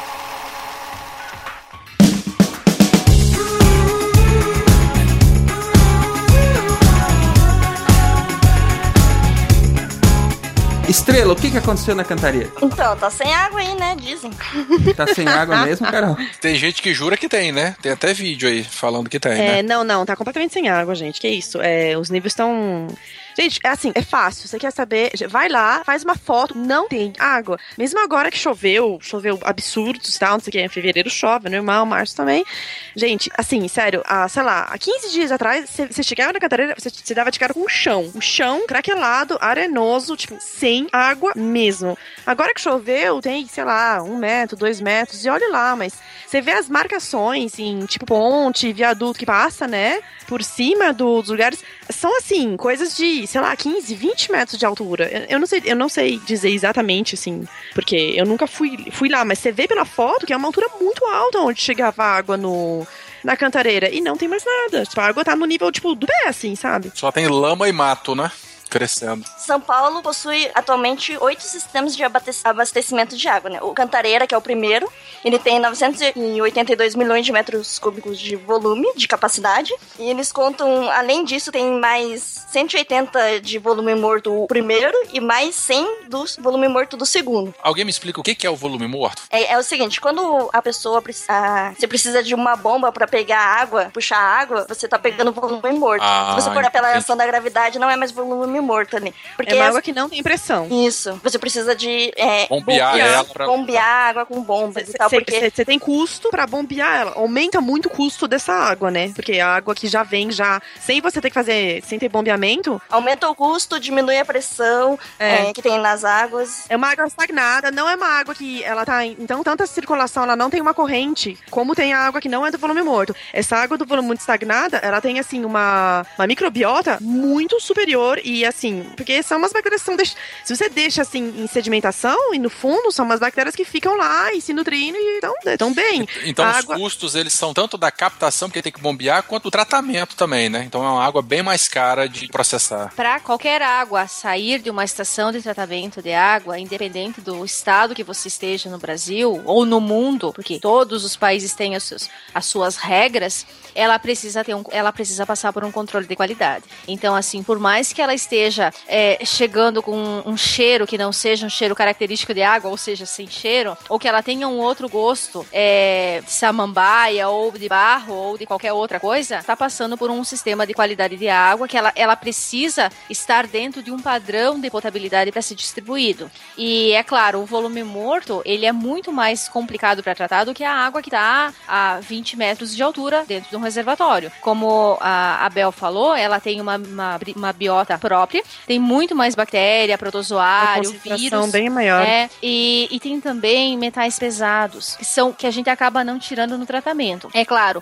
uma coisa que tem que ficar clara aqui é a questão do tratamento. O tratamento que se faz hoje no Brasil para tratar a água é o tratamento convencional. É aquele onde a gente faz coagulação, é filtração, é decantação, filtração e aí depois faz a cloração para tirar, matar bactérias e vírus através do cloro, ou da adição de cloro gás ou então de hipoclorito de sódio. Esse tratamento completo, quanto tempo ele dura? Você tem uma noção? Tudo depende do tamanho da estação de tratamento e de quanto ela vai tratar, por, ah, por segundo, no caso. Por exemplo, existem ah, estações que trabalham por, com 12 metros cúbicos por segundo. Então, vai passar naquela estação, tratado, 12 metros cúbicos de água por segundo, você vai conseguir tratar ela. É, mas é, é um tratamento contínuo. A água vai entrando, ela vai passando pelas etapas do tratamento até chegar lá na câmara de contato, onde ela recebe o cloro para fazer, para matar os, os, as bactérias e os vírus. E aí depois disso ela é disponibilizada para a população. Mas como eu estava falando, os metais pesados e os agrotóxicos e outras coisas, é, elas não são tiradas no tratamento, nem aqui nem na China. E são cumulativas, E são né? cumulativas, principalmente os metais pesados e os compostos orgânicos. Eles, é, você tomando um pouquinho todo dia, um pouquinho todo dia, vai chegar no momento que esse pouquinho todo dia vai resultar em alguma coisa, né? Apesar de não ter tratamento, né, Fernanda, para esses metais pesados, sempre tem monitoração de, de todo tipo do que tem na água. Sempre vai ter. Meu laboratório, por exemplo, faz isso. Ele monitora, tipo, vários rios, águas, afluentes por aí. Porque não, não é que as, pessoas- as pessoas estão estudando isso, assim, tipo, para saber se aquela água vai ser ou não aceitável. Isso. É, existe, como eu falei, uma legislação que vai delimitar quais são os valores máximos permitidos de cada um dos, dos componentes que a gente pode encontrar na água e que eles são permitidos para você ingerir eles. Assim como massa de tomate tem um valor máximo permitido de pelo de rato, a água também tem valores máximos permitidos. É Tem. claro que a gente sempre tenta tratar ela e deixar ela com a menor possibilidade de encontrar qualquer coisa. Mas todo dia são feitas análises, né, na qualidade, análises físico-químicas e microbiológicas para determinar se essa água está sendo potável ou não. O que pode estar acontecendo aí em São Paulo em função da qualidade da água que está lá no reservatório, a água bruta, ela vai ter a produção de geosmina, que são produtos secundários lá da, da proliferação de algas e mesmo de bactérias. E isso é muito difícil de tirar no tratamento, só se faz com tratamento avançado, né? É também difícil de testar, né? De numerizar isso. Não, não, é, não é um teste fácil. Não é, tão, não é tão direto quanto, por exemplo, os tratamentos de sais e metais pesados e a microbiologia básica da água são, é, são é, exames, é, são testes relativamente, relativamente fáceis. Esses outros já são é, exames mais complicados, mais difíceis. É verdade. E aí isso é essa toda essa essa poluição que estava lá dentro, esses subprodutos, eles acabam reagindo com o cloro que você usa para matar e acabam formando formando sub- outros subprodutos. Sim, cloro se liga com matéria orgânica e forma clorofórmio, de clorometano. Nem um pouco legal isso. Que são cancerígenos. Então, a microbiota que tem no volume morto não são uma microbiota completamente diferente, que na verdade são não fazem todas elas, parte delas não fazem parte dos testes feito é, Da rotina, regularmente da na rotina, rotina, exatamente da microbiologia. Por exemplo, o H. pylori não é um teste que você faz na rotina da microbiologia, porque não é comum você ter H. pylori na água. Porém, em o H. pylori se desenvolve muito bem em água de profunda e água estagnada, porque tem pouco oxigênio. É, e uma outra coisa é, interessante do volume morto, mas não é só do volume morto, é, é também a gente encontra em águas que são eutrofizadas, é a questão dos desreguladores endócrinos, né? Então nós temos substâncias que vão mexer numa questão hormonal nossa e vão desregular toda a nossa questão hormonal. E existem já publicações dizendo que é, é, falando sobre a questão da- dessas alterações hormonais em peixes e em anfíbios, como por exemplo a feminilização de peixes. Então é, existem alguns estudos que comprovam que peixes que foram amostrados perto de pontos de lançamentos de efluentes, por exemplo, eles estavam a, a, a- a predominância deles é de ter a transformação dos peixes do sexo masculino em peixes, em transformar em sexo feminino, né? Vocês sabem que isso pode acontecer, pode ter uma influência no ser humano também. Se o peixe teve isso, não que o homem vai ser transformado em mulher, mas alguma, alguma interferência esse hormônio vai ter. A culpa disso do peixe nem é, nem é só o hormônio também, a culpa é da novela. Ah, a novela também influencia. A culpa é da sociedade. A culpa é da estrela, gente, É. ó. Tava demorando. Tá, enfim. É, Cantareira tem lá 982 milhões de metros cúbicos de capacidade. E o segundo maior sistema de abastecimento para São Paulo é o Alto Tietê, que tem 512 milhões. Tipo, quase a metade da, da capacidade do, do- de Cantareira. Então, por isso Cantareira é tão importante, porque ele abastece, tipo, quase 9 milhões de pessoas na, na Grande São Paulo. No caso, o, o volume total é, de capacidade dos, desses oito sistemas de abastecimento seria de 2.143 bilhões de metros cúbicos, sendo que agora, em fevereiro, o volume estava em 273 milhões de metros cúbicos, né? Mais ou menos, mais ou menos, mais ou menos aí 1% da capacidade total dele, né? E olha só que interessante, em janeiro de 2014 a gente tinha em água 1 bilhão de metros cúbicos. Em dezembro de 2014 a gente tinha 2.900 milhões. Então, em, um ano a gente consumiu 700 milhões de metros cúbicos e isso não foi recuperado de um ano para o outro. Tanto que agora a gente tem até um pouco menos, né? Em fevereiro de 2000 2015 a gente tinha 270 milhões de metros cúbicos. Então, não melhorou as coisas de um ano para cá. Não, só piorou. Ela só piorou. Na verdade, eu diria que nos últimos cinco anos só piorou. Não teve uma enchente lá em 2012, 2013 que, que fez todos os reservatórios transbordarem aí em São Paulo? Tive que jogar Não foi- água não foi em fora. 2009? É, Foi foi, 2009 Foi 2010, foi 2010, é. Desde essa época, a água só vem caindo de lá. É, em 2003, ele chegou a quase 0% o volume de, de Encantareira. Quase 0%. E agora tava a menos 28% agora em Tá, há 2014. Mais de 20 anos, entra governo, sai governo, não se faz obra pra melhorar o sistema que tem. A população aumentou de uma forma gigantesca e o, todo o sistema de água continua igual. E não é um, um governo que tá agora, nos últimos, sei lá, 12 anos, ele tá lá, sei lá, ou o outro, sabe? É, é política pública que não tem, sabe? A única coisa que São Paulo pode fazer é criar um, um grande reservatório pra esperar agora finados, porque sempre chove, né? É, eles encherem o reservatório com isso. Um funil gigante, sabe, em cima da cantareira. Nós já falamos dos, dos diversos fatores que contribuíram para a escassez em São Paulo, né? E vamos só deixar aí no post alguns links sobre exatamente o porquê que o desmatamento dos mananciais ajudou a secar São Paulo. Vamos deixar ah, outros links de matérias que ajudam a entender melhor essa pro- problemática. Mas resumindo tudo, né? é, a escassez em São Paulo não é problema só da falta de chuva, ela é muito agravada pela falta de cuidado com os mananciais, pela falta de cuidado de uma forma geral com todo o sistema de, de fornecimento de água, né? E que inclui desde o de melhorar o tratamento, melhorar o desperdício, proteger, proteger as áreas dos mananciais e recuperar as matas ciliares, né? Como último ponto, nós temos aí umas, algumas coisas que foram levantadas nos últimos tempos, né? Depois dessa crise chegar a proporções alarmantes, foi cogitado utilizar a água da represa Billings para abastecer São Paulo. E qual é o problema dessa represa? Então, a, a Billings é uma represa que eles usaram para fazer uma hidrelétrica chamada Henry Borden e ela é para indústria, certo? Só que a, a Billings possui capacidade de 995 milhões de metros cúbicos, ou seja, ela é maior que Cantareira ainda. Só que a gente não pode usar essa água justamente porque as pessoas poluíram nela. Teve uma época que eles pegavam água do Tietê e caía bem na Billings. Hoje em dia eles fecharam essas comportas, não vai mais água lá, a não ser quando tem enchente em São Paulo. Daí eles abrem as comportas e você vê água caindo. A água do Tietê toda suja se encontrando com a água da Billings mais limpa ali do- da- dessa represa. É tipo um, um Rio Negro e Solimões em São Paulo. Só que de fezes e. É. De novo.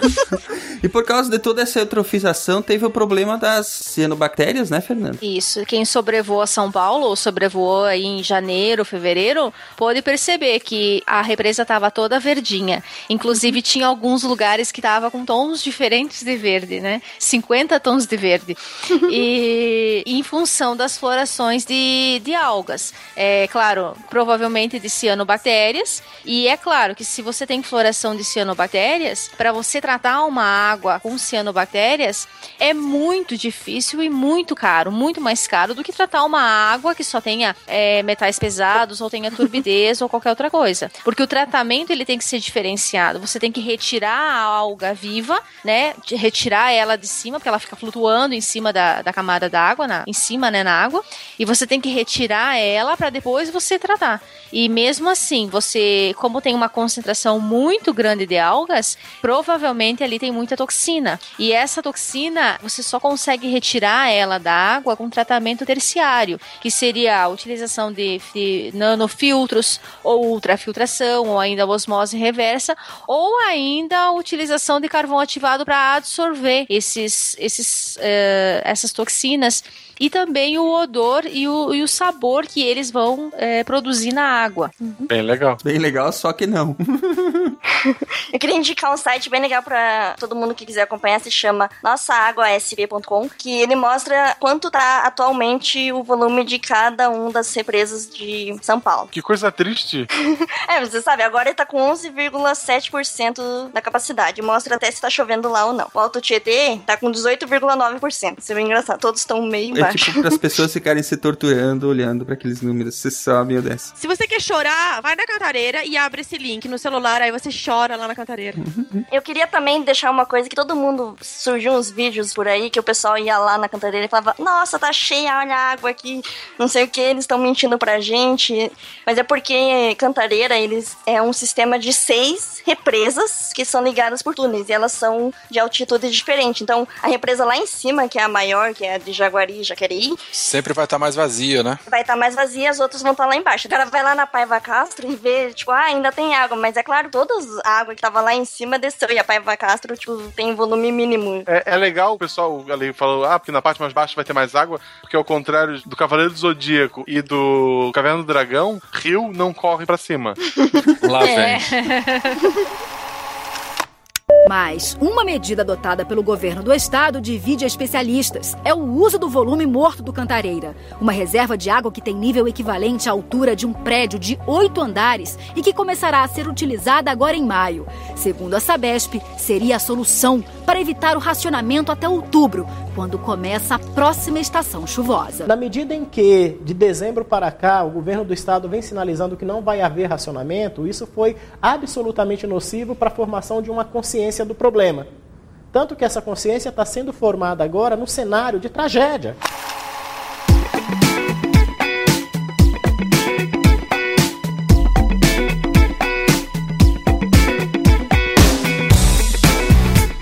Chegamos finalmente à parte das alternativas e soluções. Marcelo, tem jeito? Tem, porque assim, ó, um ser humano que é capaz de criar uma máquina que gela a menos de 18 graus no lugar, ele é capaz de criar qualquer coisa. É, uma, uma das alternativas. De que máquina você está falando? Que aí, referência foi essa? O ar-condicionado. Que, que libera água também no, no final, né? Porque, olha só, ele gela e cria água ainda. Pô, Cria- máquina- Isso é mágica, bicho. É mágica, Isso é, ma- é Não é mágica. tecnologia, é magia. Eu não sei por que, que não se explica isso no, no colégio. Eles falam do fogo, da roda. Pô, ar-condicionado devia estar no livro de história. então, ali, uma desses esses mesmos cientistas que criam esse tipo de maravilha, eles criaram um sistema que dessalinização, ou seja, ele tira o sal da água do mar, entre outras coisas, né, e torna a água potável. Ou sais, né? Vários. É. Le- E lembrando que coisas. é interessante que apesar dessa, dessa forma de tratamento de água ser muito cara, em alguns países é a única opção possível, como Israel, por exemplo. Voar de avião há 20 anos atrás era caríssimo. As tecnologias vão ficando mais baratas. Eu tenho, eu, eu- falando sério, a minha, a minha aposta é nisso aí. Cada vez mais esse processo fica mais mais barato o processo melhorar, porque dizem que a água não fica 100%, né? É, eu, eu já tomei água dessalinizada. Eu já passei uns 20 dias, 25 dias no, no, numa ilha lá no meio do Atlântico, no, no arquipélago de São Pedro e São Paulo. Nós levamos, a gente levava galão de 40 litros de água mineral para tomar banho, mas tinha dessalinizador também. E o dessalinizador era em último caso, né? Mas assim, eu já tomei água dessalinizada. Ela realmente tem um gosto diferente, mas a água dessalinizada mesmo, ela pura, a que sai lá do, do- do- no, no final da osmose reversa, ela também não se presta para utilização a- a- durante longos períodos, porque ela sai, ela, ela perde, né? Ela limpa o, o cloreto de sódio na sua grande maioria e outros sais também que são além de micronutrientes. Então a água dessalinizada, depois tem que fazer um enriquecimento artificial dela. No final do processo tem que voltar a colocar os minerais essenciais na água, né? Evolui esse processo, aí no final dá um sachêzinho, tipo é, miojo, sabe? Que vem o temperinho separado. Sais tu joga água. na água, pronto, mistura, sei lá, toma. Perfeito. Eu acho que o futuro é água do mar, porque eu já vi esse tal de mar e, pô, tem água pra caramba lá. Você já viu isso uma vez na vida, né? Eu, eu vi, é, eu nasci em Florianópolis, né? Eu não, eu não tinha como não ver essa bosta. Toda essa questão de dessalinização, tudo isso é válido a gente, a gente começar a pensar nisso, mas tem coisas muito mais fáceis que a gente pode fazer e que a gente já vem fazendo, né, no, no Brasil e em outros países, que para tentar solucionar esse problema ou para tentar amenizar esse problema, né? Uma, uma questão que, que a gente poderia é, sugerir, né, e, enfim, né, é a questão da, da a otimização da água e do reuso dela, não do reuso da água lá do esgoto, que está lá na estação de tratamento. A possibilidade de reuso de águas, ah, da água que é usada internamente dentro de cada residência ou de cada condomínio. Porque, por exemplo, a água que você usa no, no banheiro para tomar banho, a água de lavatórios e a água que você lava a roupa, que na engenharia sanitária se classifica como água cinza, essa água ela é muito fácil de ser tratada e de ser reusada, por exemplo, na descarga ou para limpeza da casa, na descarga do banheiro ou mesmo na própria lavagem, na relavagem da roupa. Só que aí tem toda aquela questão, né, de ter políticas públicas que levem para esse lado, o lado do reuso da água, de poder você é, ter, ter dois sistemas, por exemplo, do, dois tipos de tubulações que levem águas diferentes para as residências, né? Bom, aqui em casa eu, eu mesmo coloquei uma garrafa de 600 ml de Coca-Cola em cada caixa acopladora cheia de água. Uhum. Não sei se vocês viram isso aí, né? Eu enchi com, com, com água, botei nas caixas acopladoras, então em vez de dar descarga com 2,5 litros, a gente dá descarga aí com 1,900, 2 litros. Uhum. E vai tudo embora, viu? Tanto o número 1 um quanto o número 2 consegue dar conta direitinho. Mas, O mas cocô- testou com diferentes consistências? Não. Já, meu amigo, aqui o pessoal é, é mestre aí, na, na- na- é mestre de obra, literalmente. É. Falando em obra, a própria construção civil, para se fazer o cimento nas paredes, será que precisa de uma água com qualidade tão superior assim? Ou será que poderia ser usada uma água de reuso? A gente sabe que tem várias pesquisas no mercado e que mostram que, que o cimento ele não, não se mostra diferente com uma água com maior qualidade ou menor qualidade. O cimento continua sendo o mesmo, ou tendo a mesma eficiência de segurar a parede lá com os tijolos, né?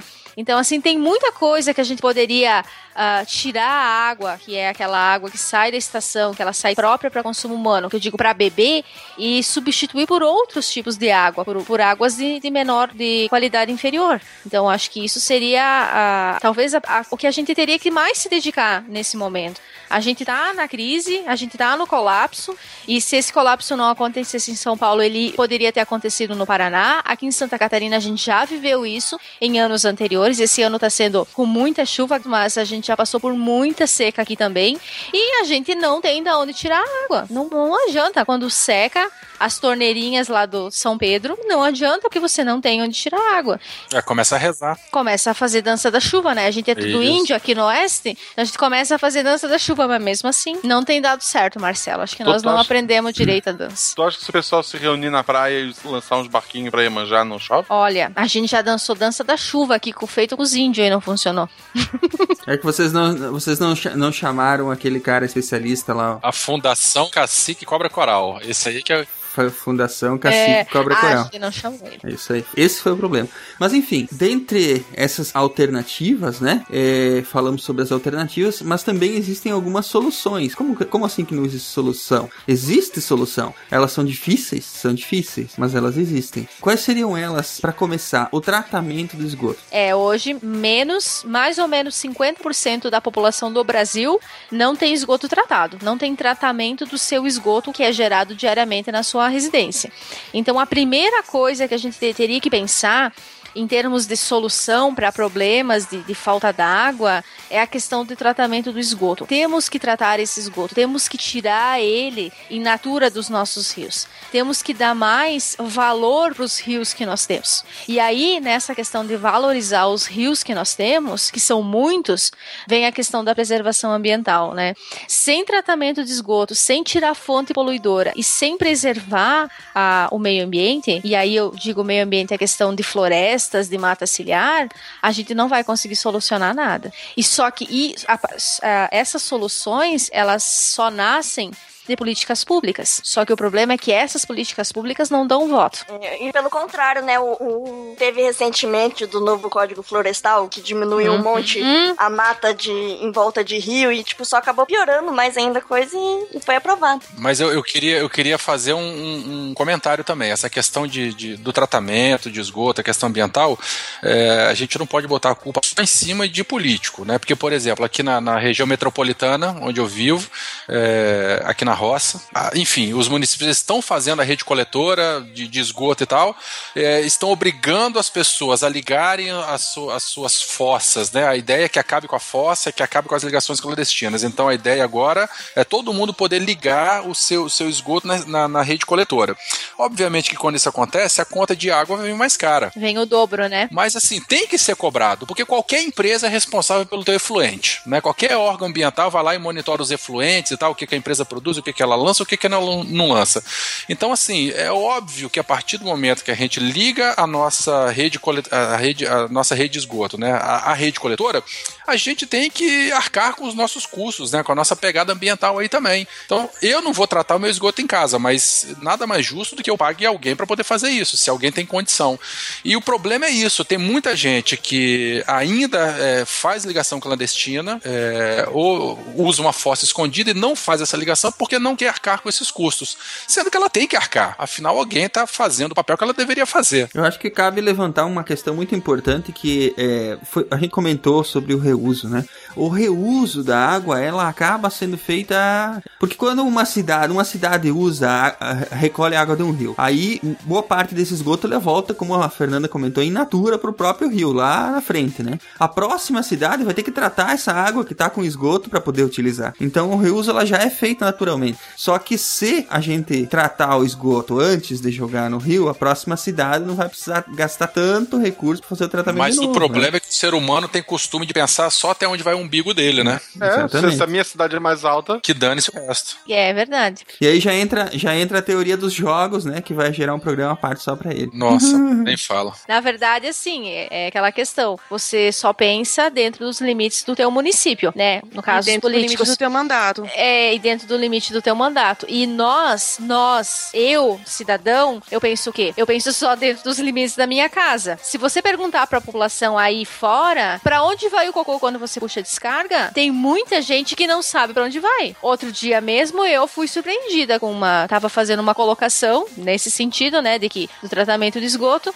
e aí uma, uma- um conhecido meu falou assim: "É, mas pra onde vai o cocô?" Eu falei: "Vai pra uma estação de tratamento." "É, aqui tem estação de tratamento de esgoto?" "E depois vai pra onde?" Eu falei: "Vai pro rio." "Eu não acredito que vai pro rio." Eu falei: "É, vai pro rio, tratado, mas vai pro rio." Porque na natureza nada se cria, nada se perde, tudo se transforma. Eu não acredito que vai pro rio. Mas vocês tratam bem esse esgoto?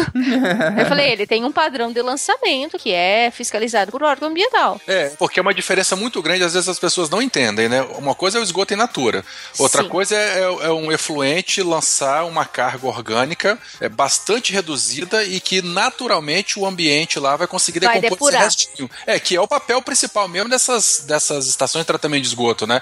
Uhum. O efluente que sai recebe uma, enfim, uma carga orgânica muito menor e que a própria a resiliência do meio ambiente lá já vai conseguir decompor essa matéria orgânica e pronto, resolveu. É, Ele vai se autodepurar, né? Exatamente, uma carga orgânica mínima para o próprio ambiente poder depurar. Essa ideia de que a estação de tratamento de esgoto, você vai chegar no finalzinho, vai pegar um copinho, vai tomar, a água é, É furada, preta. é furada. É furada. É, porque as estações que nós temos de esgoto no Brasil, nenhuma delas faz isso. A gente já tem um papel ecossistêmico dos corpos d'água que já vão fazer isso desde que esse efluente tenha uma carga mais reduzida. E pra encerrar, vamos fazer uma referência pop ao melhor filme envolvendo água que já foi filmado. Nossa. Não podemos encerrar sem falar do melhor filme envolvendo água que já foi filmado, Waterworld. Sim, um dos melhores filmes ever. Esse filme é muito legal. O único senão desse filme é que não falta água, falta terra, né? É, eu acho, eu acho um filme quase tão bom quanto Prometeu.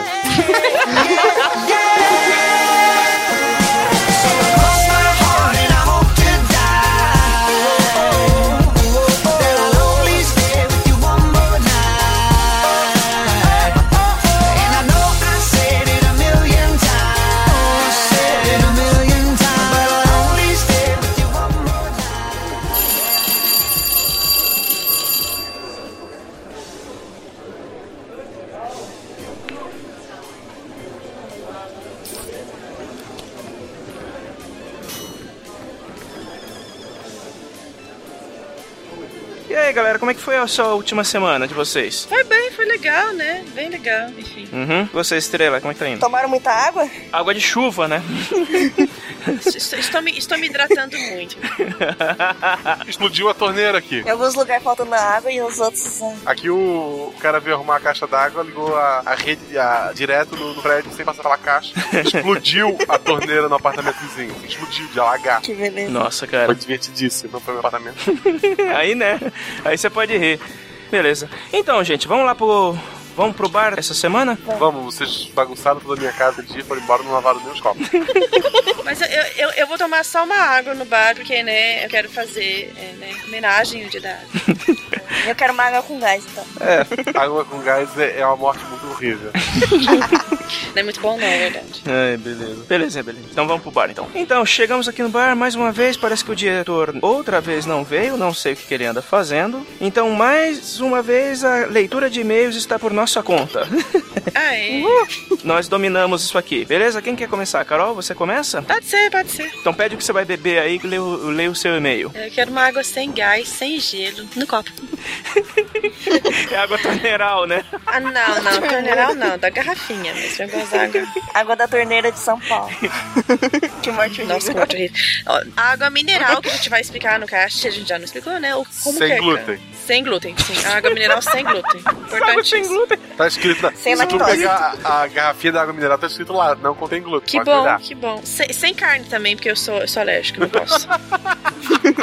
Eu quero água mineral com carne, então. que nojo, mano. Um pedaço de carne no copo d'água. Ai, mano. É, então vamos lá, gente.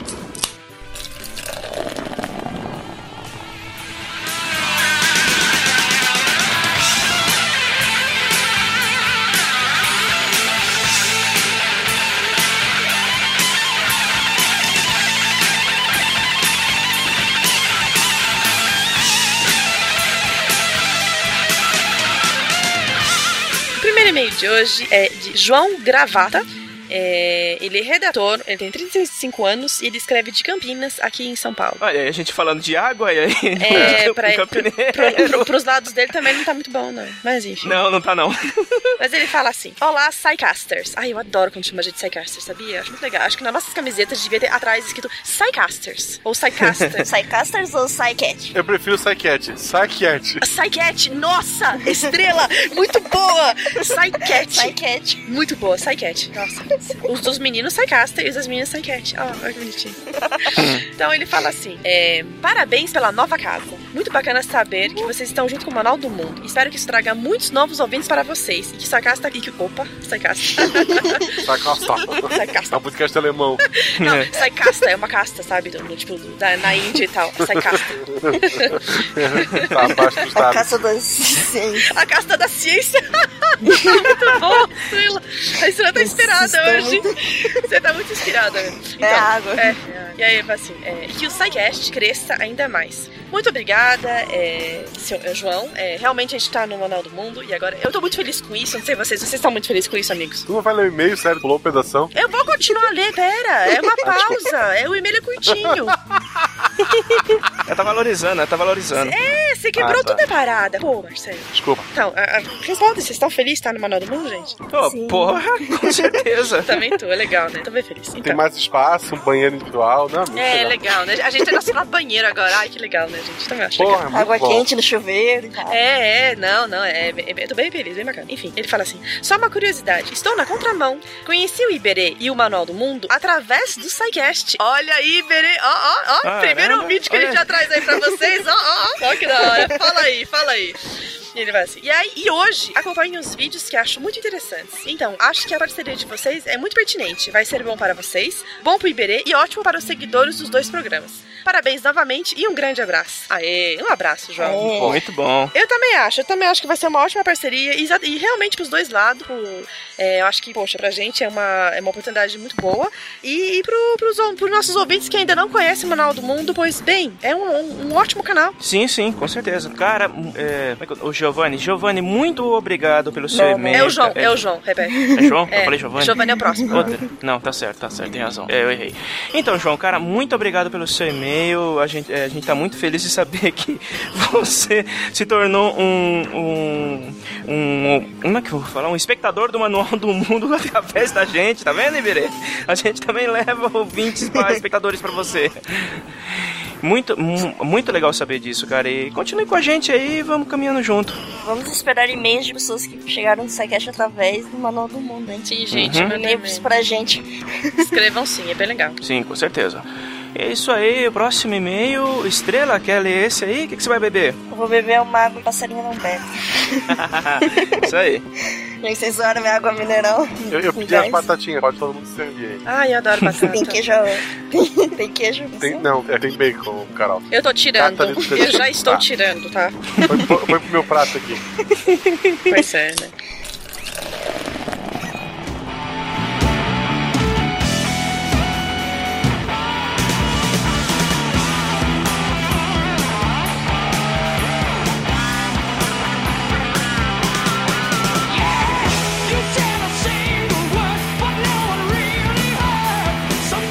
Ó, olha só que legal esse e-mail. Mais uma do SciCast Kids, que é o Giovanni, estudante, tem 12 anos e é de Curitiba. 12 anos, gente. Cara, não faz isso, cara. Não faz isso. Cara, tu, não, tu não ouviu de graça, né? Pelo amor de Deus, cara. Não faz isso. Desculpa, tá? Papai e mamãe, se estiver ouvindo aí, desculpa.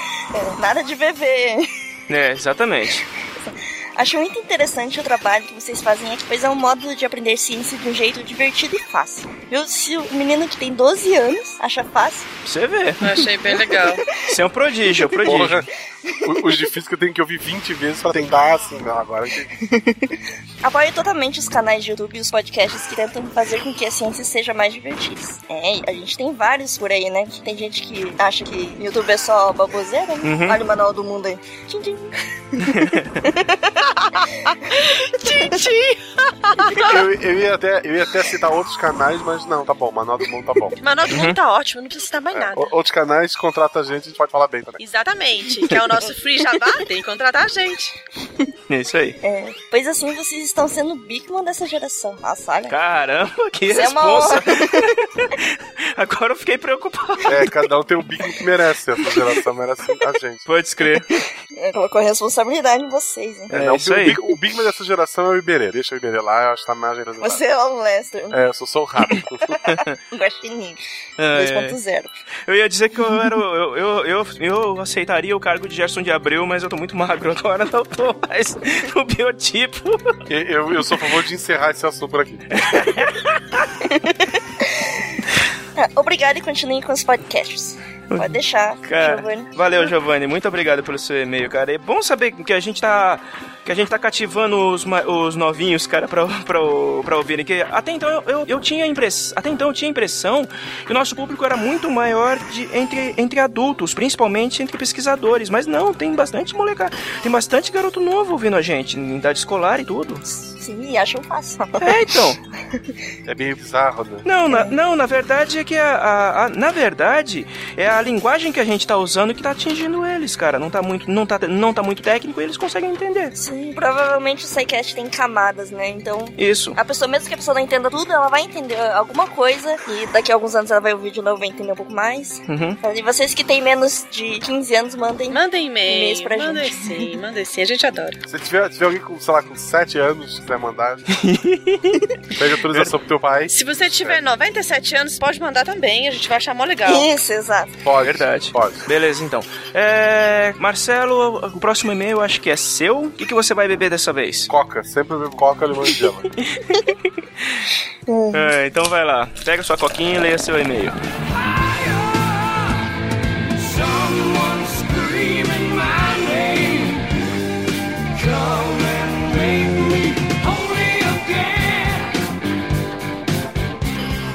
O, o e-mail aqui é do Vitor Moraes, ele tem 17 anos e é estudante de física. Oi! Ele tem vários orros. 17 anos deve fazer muito sentido. Olá, olá. Oi! Aê! Porque é, é oi e não oi. Ah, tá. Porque só, Oi. é, porque tem vários oi. Nossa. Tá. Oi, pessoal do SciCast. Meu nome é Ryoga de Cisne, moro na Sibéria. E é brincadeira, Marcelo. Eu imaginei que o Ryoga era Pô, né? 17, né? Mas é interessante ter escolhido o Ryoga, né? Será que é porque ele ficou congelado e o Shun descorregou, descongelou ele? Será? Só uma dedo. Só queria fazer uma referência aos cavaleiros. Meu nome é Vitor Moraes. Não, você deu errado. É, é, pô. wash, Tem wash, um- wash, wash, wash, wash, wash. Mano, Esse livro tem sensacional. problemas, cara. Ué, ué, ué, ué. É, meu nome é Vitor Moraes, tenho 17 anos, acabei de realizar a primeira etapa do meu objetivo de vida. Comecei a fazer física na USP. Cara, dá tempo de mudar. Para um dia ser pesquisador. Continua, É, continua. Para um dia ser pesquisador e, quem sabe, dar aulas no ensino médio para converter mais pessoas para o lado pobre da força. É bem que ele sabe, Que né? bom que você está viu, né? ciente. Que bom. É. É, é um começo, Tá. é um primeiro passo, você sabe. É a aceitação. Já aceitou. No começo do ano, eu estava procurando um podcast de ciência para passar tempo. Por acaso, o aplicativo que eu uso para escutar os meus podcasts adicionou o feed de vocês. Do nada, assim, ele adicionou sozinho. Ah, mas É, então. sabe o que é isso? É a Bel. É a Bel. É a É Bel. É, a Bel ela é um invadiu. amor, ela é um amor. Ela vai lá e mexe nas coisas dos outros. Eu acho genial isso. Isso, ela entra no celular dos outros, pega as fotos, os nude e deixa o feed do Sacat. É isso aí. Não, a, a Bel não faz isso, porque isso é contra a lei, tá? Contra a lei não é só divulgar? Tá, deixa eu falar. É, só a gente tá vendo isso, então tudo bem, a gente não vai colocar na internet. É, só pra conhecer o perfil dos ouvintes, não era isso a ideia? Nossa senhora, gente, tadinha da Bel. Olha o que estão pondo nas costas dela. Ela só deixa o feed do SciCast. Eu vou aprender a programar e mexer nisso aí. É, é, no, no meu celular novo. É, então ele baixou sozinho no celular novo. Comprei ele porque fui assaltado. Comprei o celular novo, não o feed, nem o aplicativo. Pode comprar o aplicativo também. É, eu uso no Android, eu uso o Beyond Pod e eu uso a versão paga. Bom. Uhum. Não ganhei nada por isso. Ah, fiquei Free super. Mas esse que tu baixou. É, mas esse tu baixou é melhor, que ele adicionou sozinho, sabe? Também acho bem melhor. Fiquei super, fiquei super feliz, já fui baixando uma porrada de episódios, antes mesmo de ouvir qualquer um. Tipo, ah, deve ser legal, né? Psycast, é laranja, vou baixar Vou todos os baixar episódios. todos. 70, 70 episódios, vamos lá. 40 GB de programa pra ver se é legal. E hoje posso dizer que junto com o Papricast, vou Free outro jabá. Free Jabá. É, foi, foi. A gente, a gente é muito legal, fala aí. Mas vocês podem ouvir esse outro aí também depois de ouvir o Psycast. Sempre Psycast é. Vocês são o meu programa de rádio na internet preferido. Eu gosto de programa de rádio. Apesar de terem uma maioria de porcos separatistas do Sul. Nos dois, nossa senhora. Desculpa. Assim, o Matheus provavelmente ele é a favor do separatismo. Você não é, Marcelo? Ah, porque vocês são também? Nossa, gente. Ah, O Silmar provavelmente é contra, e eu tô em cima do muro. o Silmar é a favor, certeza, velho. Não, eu acho que o Silmar é a favor de é, só Chapecó sair do Brasil, sabe? Eu, eu queria Virou remar. que é argentino? É, pode ser. Quando eu morava em Floripa, eu queria remar a ilha até a Europa, mas atualmente eu tô no, no continente, eu sei que não dá mais. Desistiu. É, nos dois programas. Ah, tá, no Papcast também tem separatistas, pode se unir e tentar dar um jeito aí. Vamos pra rua, né? Uma estação de cinco podcasters pra separar o... Sim, panelaço, galera. Nos, ó, a, dos separatistas, nos dois programas. Quasco, quasco, quasco, quasco. Quasco. Não, é só uma vez. É verdade. é. Foi uma risada um pouco mais, né? Se, se- eles se aguentam um pouco mais. Cara, como é que tu entrou na USP? Me explica aí. Nossa, meu. É. Espero que não tenha. ele- Provavelmente ele não fez na redação, né? Que maldade com o menino. Ele escreve mó bem, meu. É só a risada dele. Que maldade com o menino. É porque não tem entrevista, acho que é por isso que ele entrou. Vocês fazem o tipo de piada besta que eu adoro. né? Não fiz a maratona porque não curto ordem cronológica. O cara é loucaço. Fui só ouvindo os programas de forma aleatória. Ele baixou vários e foi ouvindo Isso, aleatório. ele baixou Mano, da hora. Meus favoritos são os de física, é claro, e os de história, que é claro também que são os melhores que a gente faz quando você quer. Aham, Marcelo, claro. A- apesar de escutar todos os tipos. E assim que começar a trabalhar, vou contribuir com as doações mensais para vocês. É o mínimo que a gente espera. Como podem ver, tenho dificuldade de manter o mesmo assunto e fico mudando toda hora. A gente Que é percebeu. perfeito pra física. É, eu não nunca conheci uma pessoa normal fazendo física. É, e muito obrigada pela, pelas doações, viu? É, é, muito, é muito carinho, obrigada. É, porque agora no Manual do Mundo ele divulga a gente. O servidor ainda paga pelo sequestro, sabe? É, não, O Manual do Mundo não, trouxe bilhões de downloads. Já passou os bilhões, né? Acho que tá em 7 bilhões já. vários trilhões. É, trilhões só se cada um baixou mais de uma vez. Isso é legal. Então o servidor tá complicado, gente. Continue doando. Vocês são show de bola, galera. PS1. Inveja eterna da Carol por ter morado na Bélgica. Pois é, Uhum. né? Quem pode, pode, quem não pode, né? Aquela coisa. A Bélgica é, é legal. Ela lá no meio. A Bélgica é bem legal. É, PS2. Desculpa, estrela. Apesar de você ter essa voz fofa, está errada. A física está acima da química. Quash, quash, quash, Quash. Zoeira. Ó, viu? Que bom que ele sabe que é zoeira. Nós sabemos que todas as ciências são irmãs e a física é a mais velha que manda nas outras. qual, é, qual é a ciência mais antiga, Ronaldo? Matemática. Matemática. Sim, e acima de fácil. todas essas, geografia. Que sem chão vocês não conseguem estudar porra nenhuma. Meu Deus. PS3, Prometeus. Porque o que seria do Psycast sem esse filme horrível? Verdade. Esse filme é ótimo. É, nota-se que ele não tem um PS4. Eu entrei de férias e comprei. Isso é, eu quero registrar. Eu entrei de férias e comprei um. Você comentou algumas vezes, principalmente semana passada que a gente ficou jogando na sua casa, a gente sabe. Eu comprei É. pra, pra jogar Bloodborne. Melhor jogo do universo. Desculpa pra quem não tem. e muito obrigado ao Vitor por ter mandado um e-mail. Não vou pedir desculpa porque a gente gosta de piada de idiota. É só isso que você fazer. Ai, cara. Obrigada, Vitor. E pessoas que, né, vocês mandam e-mails, não desistam, continuem mandando e-mail pra gente. A gente vai zoar do mesmo jeito. Amigo, troca um copinho, gelo, limão. É, Ronaldo, que- até o próximo, né? Sim, o Ai, próximo é meu. É, derreteu e ficou só aquela aguinha com limão. Cara, eu acho que hoje, desta vez, eu vou de água tônica. Olha, olha, olha, olha, água mineral. hoje, eu vou de, hoje eu vou de água tônica.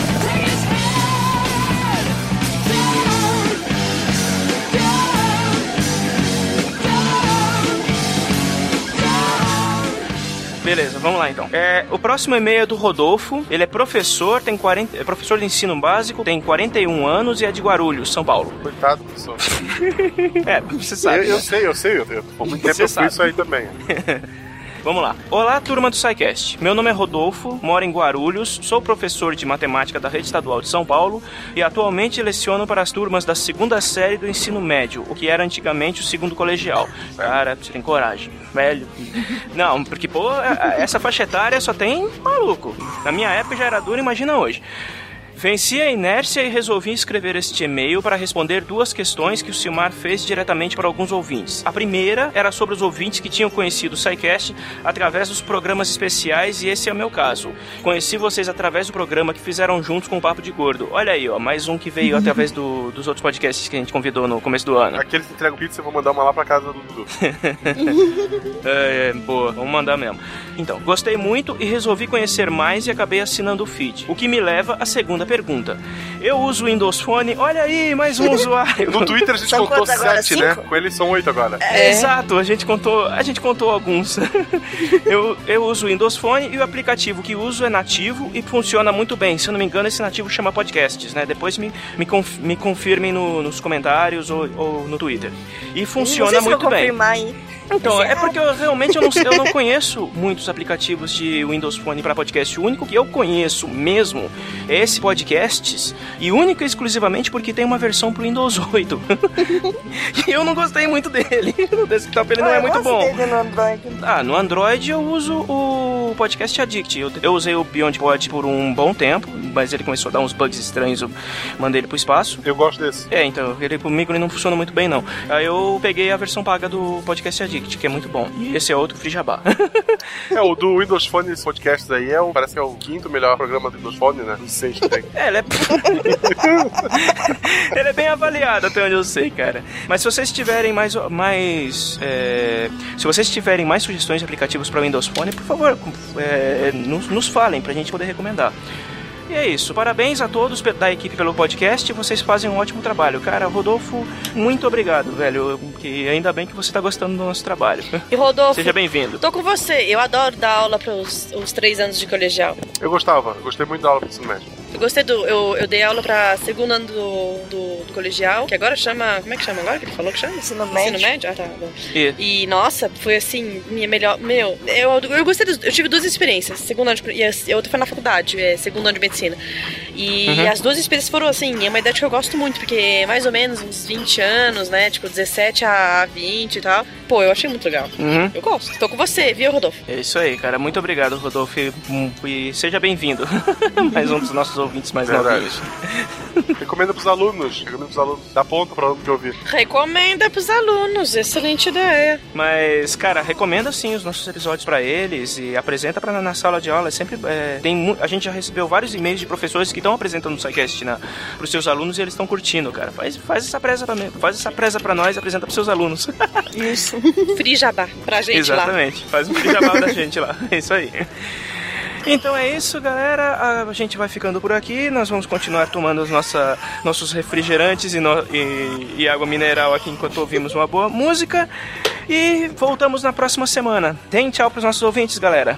Tchau, Tchau ouvinte. pros ouvintes, galera. Até semana que... É, até semana que vem, galera.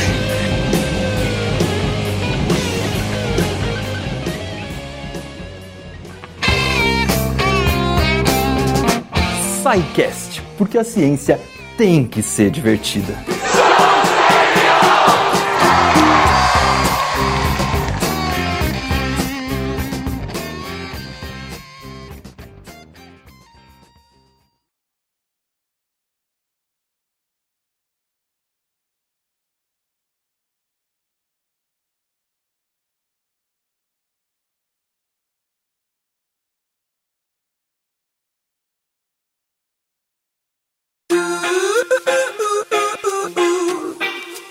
Marcelo fala ai de uma, de uma risada. Hã? Ai! Hã? Andrei, ficou bem.